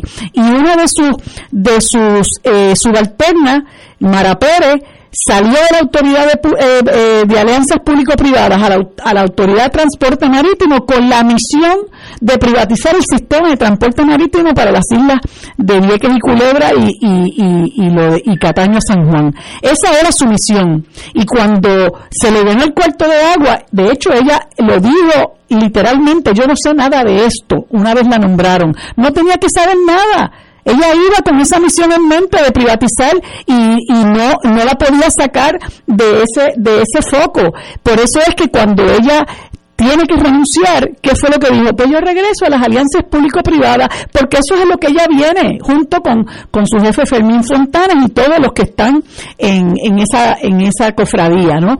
Eh, pero con relación al caso de Luma Energy, yo quisiera referir a la gente a una noticia que publica el Nuevo Día hoy, donde comparece este señor que se llama Tom Sansilo y él, eh, Tom Sansilo, es el director de análisis financiero de una organización que se llama eh, la IEEFA, que eh, por sus siglas en inglés, que en español es el Instituto de Economía Energética y Análisis Financiero, esa corporación o esa organización eh, examina cuestiones relacionadas con los mercados las tendencias y las políticas energéticas y su misión principal es acelerar la transición a una economía energética diversa, sostenible y rentable. Por lo tanto, tienen un interés particular en esto del contrato de Luna porque una de las cosas que ellos plantean que, retrasa es precisamente lograr para Puerto Rico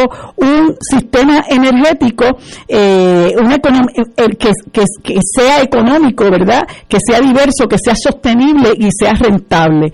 Y este señor fue a declarar a la a la Cámara de Representantes en las vistas que celebra el representante Luis Raúl Torres que preside una, una comisión ahí con un nombre larguísimo, Comisión de Desarrollo Económico, Planificación, Telecomunicaciones, Alianzas Público-Privadas y Energía de la Cámara, que ha hecho muy buen trabajo. Hay que felicitar al representante Luis Raúl Torres y a los que han estado trabajando en estas vistas públicas porque han sacado a la luz un montón de cosas, incluyendo que estos irresponsables de la Junta de Directores de la Autoridad de Energía Eléctrica ni siquiera leyeron el contrato y en 43 minutos eh, lo aprobaron. Eh, que este señor Efren Paredes, que es el que dirige eh, la Autoridad de Energía Eléctrica, es, es otro que tal baila, tampoco puede dar explicaciones sobre muchas cosas que se le preguntan sobre Luma.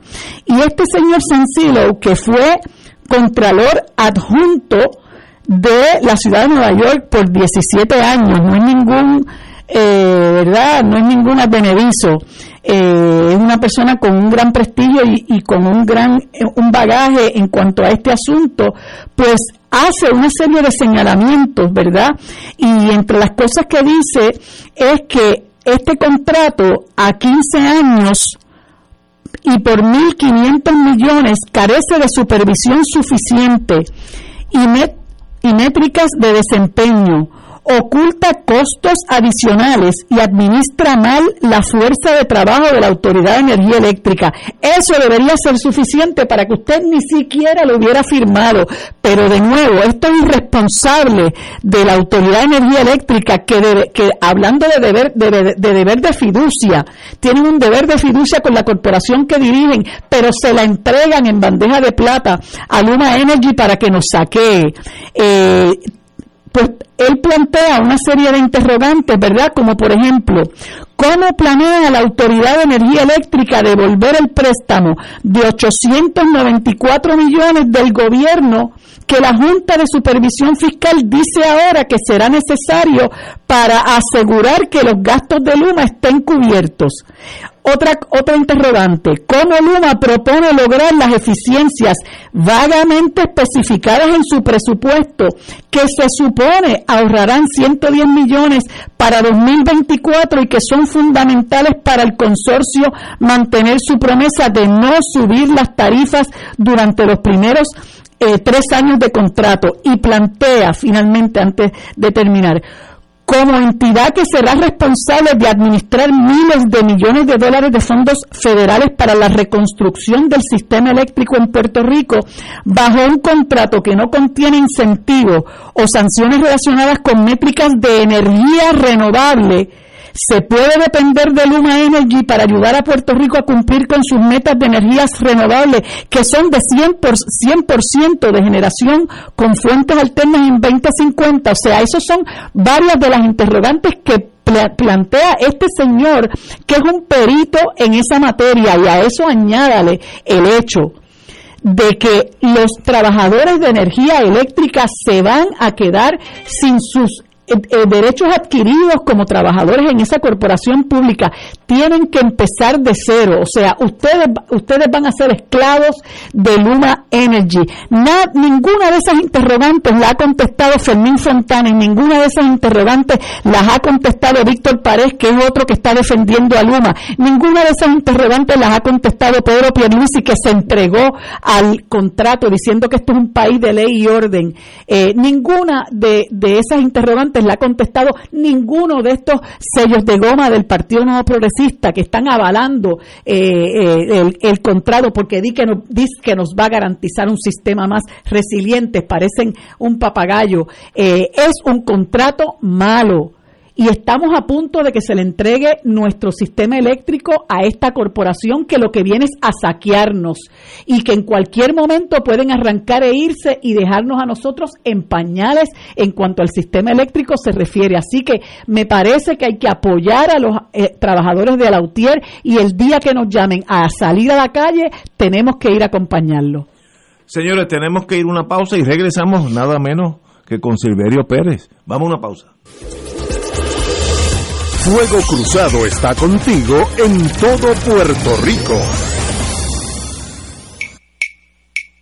De todo un poco, con Manolo Almeida, el más ameno en tus mañanas por Radio Paz 810 AM, de martes a viernes a las 9 de la mañana. Notas positivas, salud, ambiente, negocios y entretenimiento.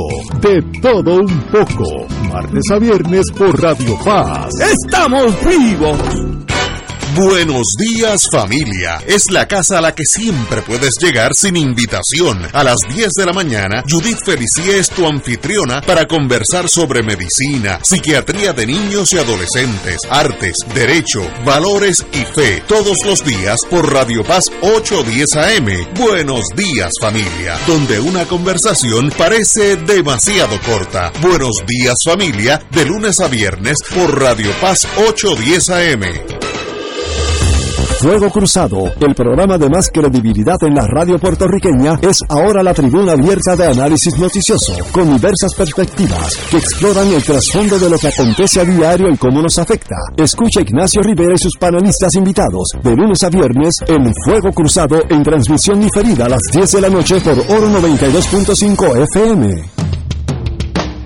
Todos los jueves Radio Paz y la Administración del Seguro Social te ofrecen un espacio informativo para orientarte y aclarar tus dudas sobre los derechos, requisitos y obligaciones para poder disfrutar de sus beneficios. Plantea tus preguntas por el 787-300-4982 y conoce antes que nadie los detalles concernientes a cambios y nuevas regulaciones, escuchando todo sobre Seguro Social con Víctor Rodríguez los jueves de 2 a 3 de la tarde por Radio Paz 810.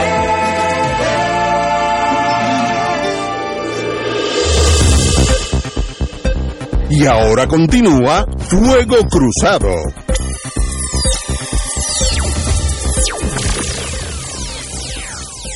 Regresamos, amigos y amigas. Silverio, ¿estás en la línea? Estoy por aquí. Muy bien. Oye, tengo buena noticia. Reabrirás la sala de festivales de la Centro de Bellas Artes en Santurce. Háblame de eso, usted es un pionero. Mira, hemos estado insistiendo por mucho tiempo en que es necesario el que las salas de, teatro pues se abran en Puerto Rico y me parece que, que este honor que se nos concede a nosotros pues es consono con ese esfuerzo que hemos estado eh, realizando de impulsar y que se abran las salas en el interim, nosotros hemos estado haciendo una bohemia, Ignacio, desde nuestra casa, que convertimos en, en prácticamente en una sala de, de concierto. Por aquí, por esta terraza de mi casa, en, durante esta pandemia, ha pasado Chucho Avellanet, Dani Rivera, Qué lindo. eh, los hispanos haciendo punto en otro son, Nidia Caro, eh, eh, Alberto Carrión, you name it. Entonces, eh, parece que la gente del Centro de Bellas Artes pues vieron el esfuerzo que nosotros hicimos por mantener a los artistas trabajando eh, y pues nos han conseguido ese honor del 7 de mayo hacer un concierto en honor a las madres presencial con gente allí ocupando una tercera parte de la sala y vamos a hacer ese concierto donde vamos a tener invitada a Yossi La Torre de Haciendo Punto en Otro Son Sí. junto a su hija Catira María. Aidita Encarnación que es otra de las que ha estado haciendo bohemia durante esta pandemia. Chuito Muñoz este que también ha hecho bohemias desde su casa. Manny Trinidad dirigiendo la, la banda musical. Y esperamos realmente arrancar con mucha alegría esta reapertura de las salas festivales del Centro de Bellas Artes. Wow. ¿Y dónde se compran esos boletos? A través de Ticket Center, Ticket Center. este, directamente en el teléfono de, de Ti- Ticket Center o a través de la página de Ticket Center TCPR eh, y a través también de, de la página del Centro de Bellas Artes. Sí. O sea, ahí ya se puede conseguir ya los boletos, los hemos mantenido al precio normal, aunque apostamos, Ignacio, a que podamos hacer dos funciones. ¿Por qué? Porque con una tercera parte de Ah, la ¿verdad? sala, aunque Sí, llene a capacidad esa tercera parte, no se cubren los costos básicos Sí, de, un, de un espectáculo en el Centro de Bellas Artes. Pero nos hemos corrido el riesgo porque me parece que si se nos dio la oportunidad, hay que hacerlo, hay que, hay que atreverse. ¿Y cuál es el tema? Conociéndote a ti algo creativo. Hmm. Exacto, pues mira, vamos a aprovechar que ese es el viernes antes del Día de las Madres.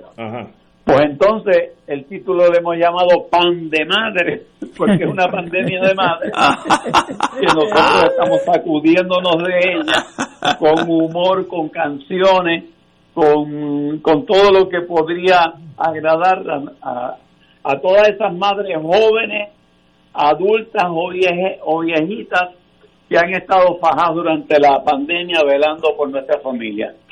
Muy bien. Y, y me, preguntan aquí si, pueden comprar los boletos en, en el Centro de Bellas Artes personalmente. También, También, eso También se siempre. pueden comprar ya directamente en el Centro de Bellas Artes eh, y, y le aseguramos a la gente que vamos a tener unos controles muy estrictos para proteger la salud de todo el mundo.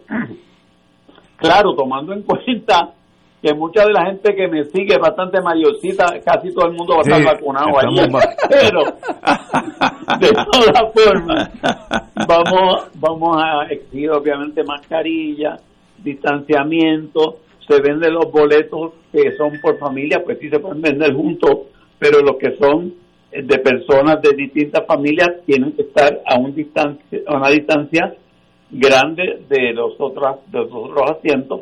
Por eso es que una sala que hace ocho- 1.800 personas, 1.800, solamente se venderán 500 boletos. Excelente. Eh, de verdad, Silverio, un privilegio conocerte y un privilegio que estés aquí. Y estaremos allí contigo el Silver. 7 de mayo, ¿no? Silver, Ahí está mi peregrina preferida. Mira, Silver, estábamos hablando antes de que entrara eh, de que yo creo que yo no he conocido a nadie más creativo que tú.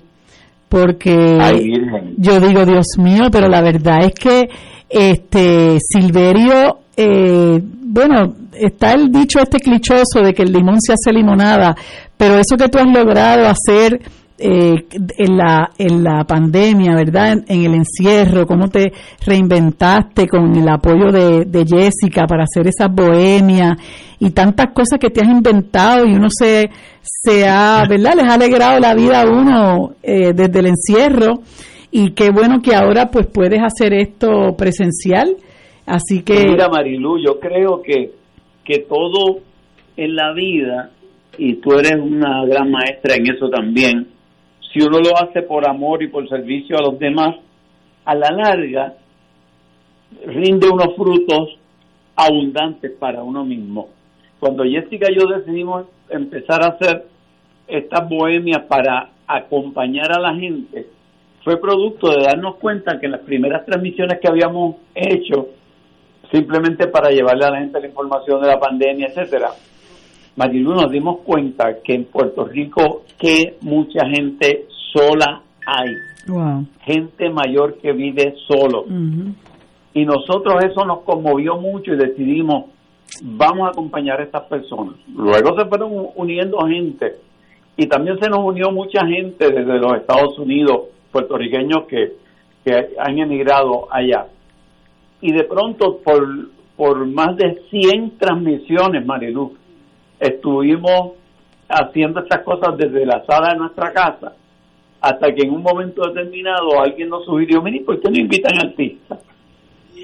Y, y por ahí empezamos poquito a poquito y de pronto lo que ha pasado en la terraza, porque ya nos tuvimos que mover a la terraza, ha sido una cosa que nosotros mismos no podemos creer la figura que hemos tenido aquí y el respaldo de la gente. Marilu, tú puedes creer que la gente con sus donativos han logrado que todos y cada uno de los músicos y técnicos que han pasado por esta bohemia se hayan llevado unos buenos chavitos que hacía tiempo que no que no ¿Verdad estaban. Mira, así cuando es. los hispanos vinieron, desde febrero no cantaban.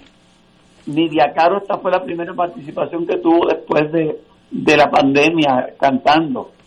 El próximo domingo va a estar, y esto lo digo por primera vez públicamente, viene Glenn Monroy. Wow. Wow. Excelente. Qué chévere, qué chévere. Y todo tiene que ver con uno quererse reinventar, con, con no dejarse vencer por las circunstancias y por querer servirle a la gente. Así Arturo. Silverio, Silverio, no, no te, no te retires, porque Maestro, quiero- candidato a la gobernación. Silverio, mi hermano, yo quería decir lo siguiente. Abajo, Tú, que tú has muy bien eh, confirmado la impresión que muy bien verbaliza Marilú. Yo quiero explicarle a Ignacio que un hombre como tú, que en muchas ocasiones comanda ese team de, de alegría, de sátira, que como dice Marilú, de algo que está deshecho y que enfrentamos en problema mayor, tú lo recoges, lo rehabilitas, lo restituye, nos hace reír y lo conviertes en todo lo positivo pones a la mente de uno a que las cosas deben funcionar aunque lo hayamos recogido sin funcionar. Y yo creo que debemos crear un eh, tipo comando liderado por Silverio Pérez para que nos auxilie en una tarea gigantesca en el país de entrar a la educación, a salud, a la Autoridad de Energía Eléctrica, para ponerlo a funcionar. Porque con un hombre como usted se demuestra que eso que tú has dicho es la realidad. Hay que tener fe, confianza en uno mismo y hacer las cosas. Las cosas funcionan, claro que sí.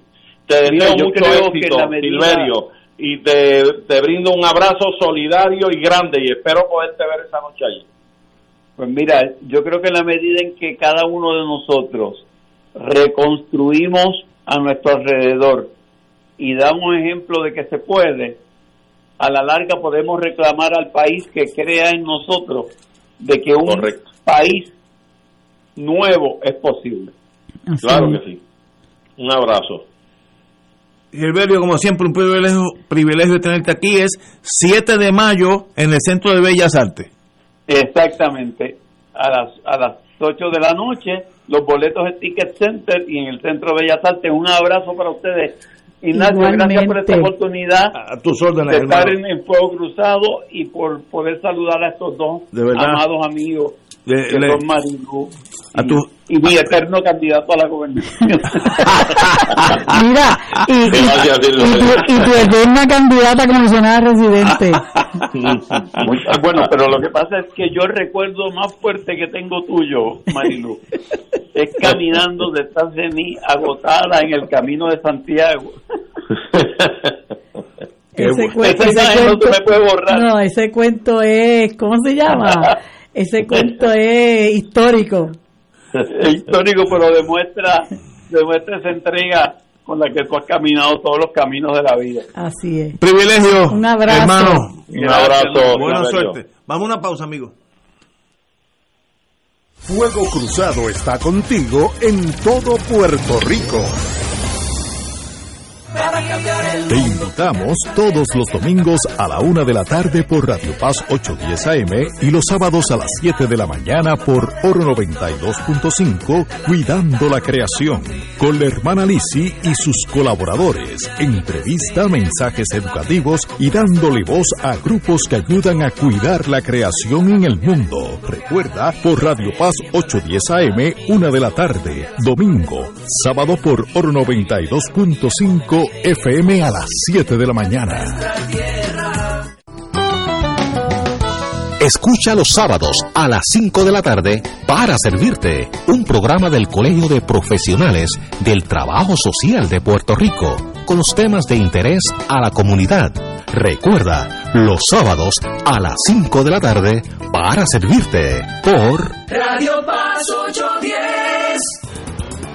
Dale una vuelta al mundo los viernes a las 2 de la tarde y repasa las noticias y acontecimientos más relevantes, los sucesos que trascienden límites territoriales y sus protagonistas son objeto de discusión y análisis de nuestro panel. Para ampliar la perspectiva noticiosa de nuestra audiencia, emprende una vuelta al mundo, cada viernes comenzando a las 2 de la tarde por...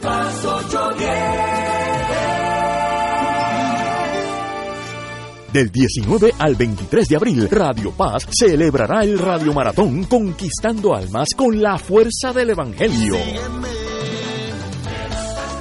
Para orar en la Pascua por las intenciones de nuestros radioescuchas y recaudar fondos para seguir transmitiendo la palabra de salvación a través de nuestras ondas y proclamando el Evangelio de Cristo por todos los rincones donde llega nuestra señal. Contamos con tus llamadas y contribuciones accediendo al ATH móvil de Radio Paz. Como dice Marcos 16:15, vayan por todo el mundo y proclamen la buena nueva. Contamos con tu generosa aportación del 19 al 23 de abril en el Radio Maratón de Radio Paz 810 AM, donde ser mejor es posible. Y ahora continúa Fuego Cruzado.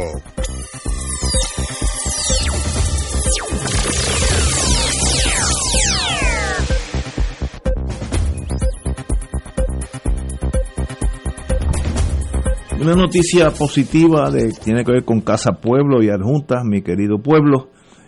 Instituciones universitarias como Harvard y Notre Dame se han interesado en el proyecto Adjuntas Pueblo Solar. Eh, yo me acuerdo hace como uno o dos años que yo estuve por allá en Casa Pueblo, en Adjuntas, y, y vi que habían estudiantes de ingeniería de otros estados, si bien recuerdo era California, etcétera, etcétera.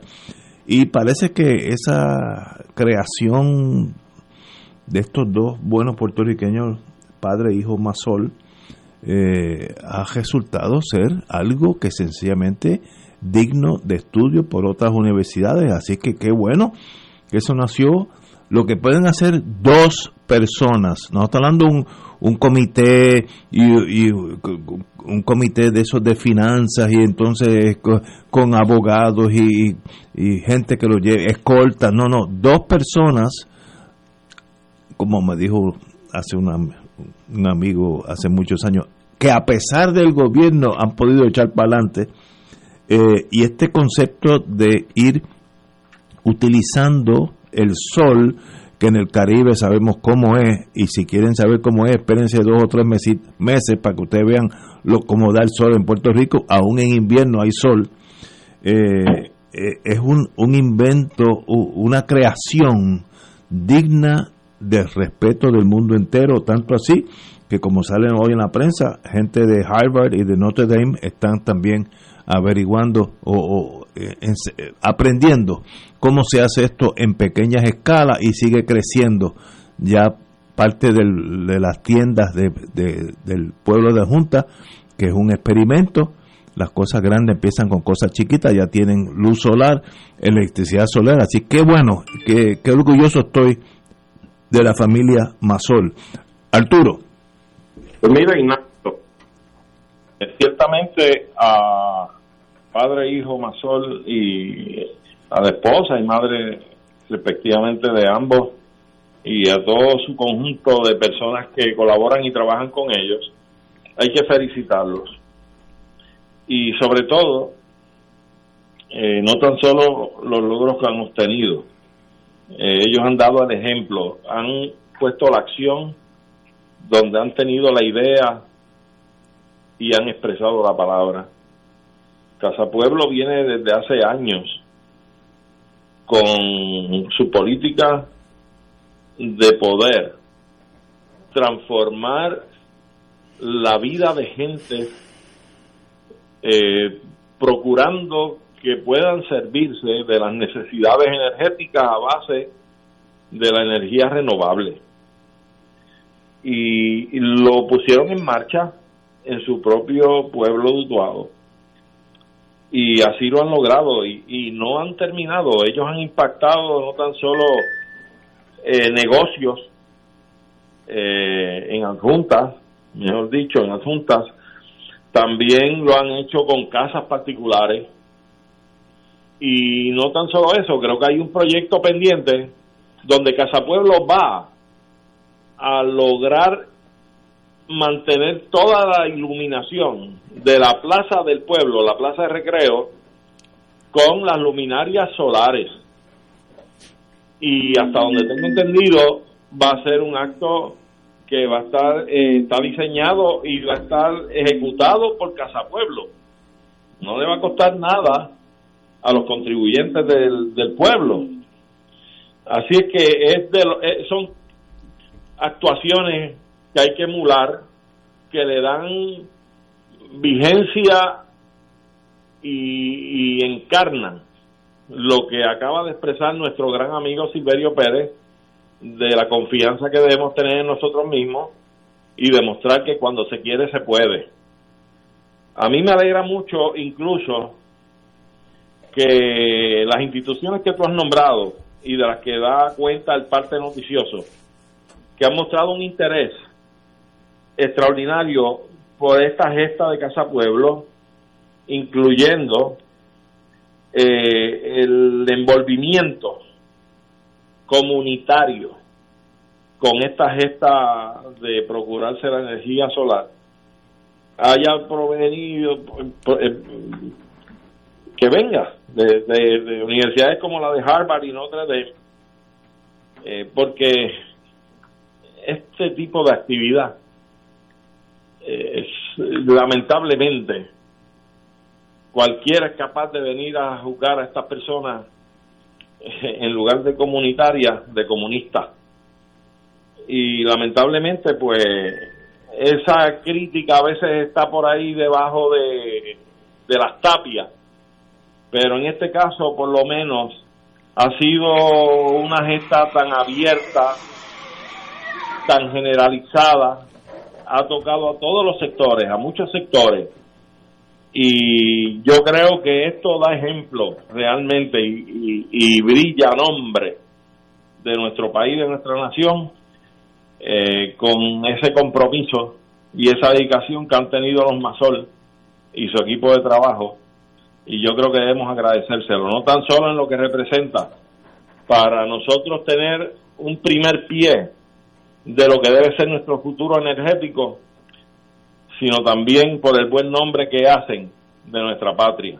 Así que enhorabuena y nuestras felicidades de nuestra parte. Compañera. Pues yo hace un tiempo que vengo diciendo que el país se lo entreguen a Casa Pueblo, ¿verdad? Pues yo creo que Casa Pueblo, sí, Casa Pueblo dirigiría este país, pero de una manera maravillosa. Y habríamos muchos que estaríamos dispuestos a entregar nuestras manos para lo que quieran mandar, ¿verdad? Como dicen.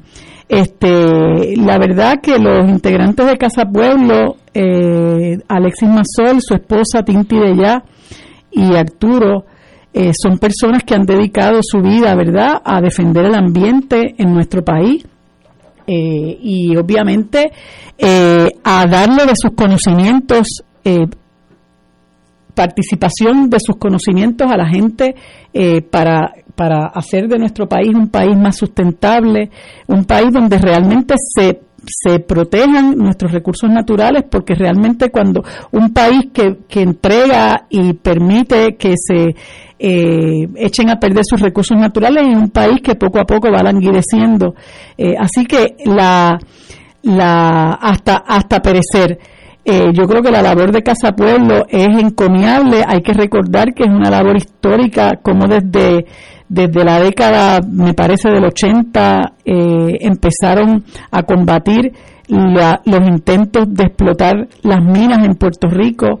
Eh, luego, hace cuando cuando el gobierno de Fortunio, ellos lideraron la lucha contra el gasoducto y supieron hacerle entender al país que aquello que se vendía como la vía verde era realmente el tubo de la muerte.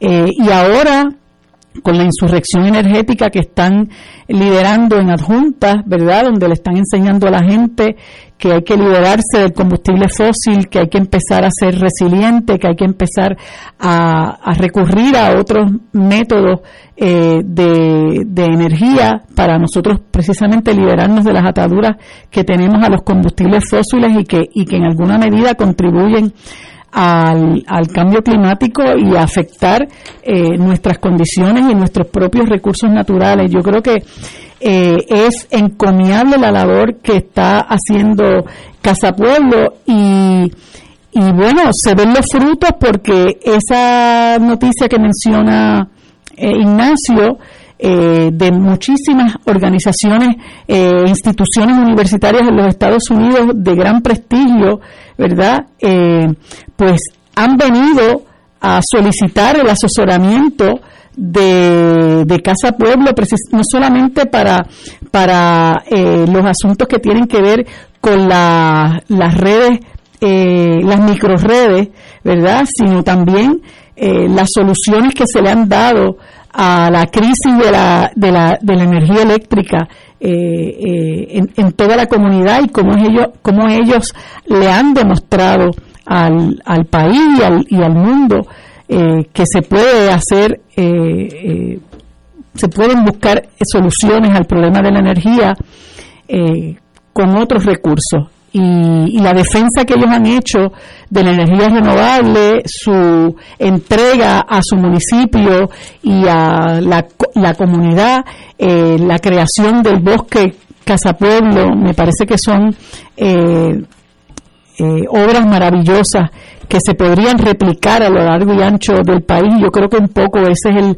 el modelo que ellos están promoviendo, ¿verdad? Que poco a poco eso que ellos han establecido en adjunta eh, se pueda replicar a lo largo y ancho de nuestro país y nosotros podamos irnos liberando, independizando del combustible fósil para beneficio de, sobre todo de la gente eh, más desventajada en el país. Así que yo siento un un, un, un, cariño y una solidaridad especial con la gente de Casa Pueblo porque nos han, nos han enseñado que, que la vida es sencilla, que la vida eh, debe ser una vida solidaria, eh, en comunión con la naturaleza, eh, todo lo contrario de lo que se promueve eh, por los gobiernos tradicionales y lo que se vive principalmente en las áreas urbanas.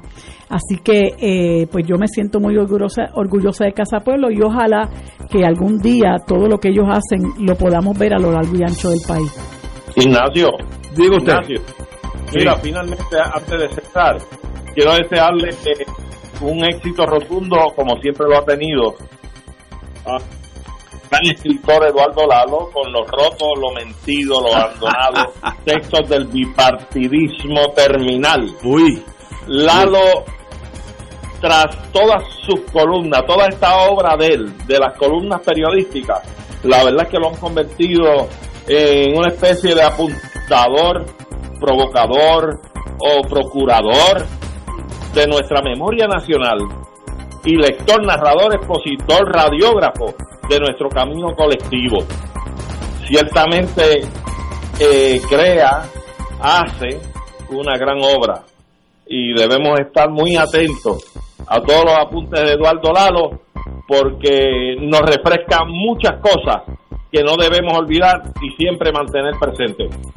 Éxito. Excelente, hermano. Y, me uno en tus palabras. Lo vamos a entrevistar en torno al libro este jueves. Así que estaremos con él aquí telefónicamente o en persona este jueves. Y mañana será miércoles a las 17 horas. Amigos, nos vemos.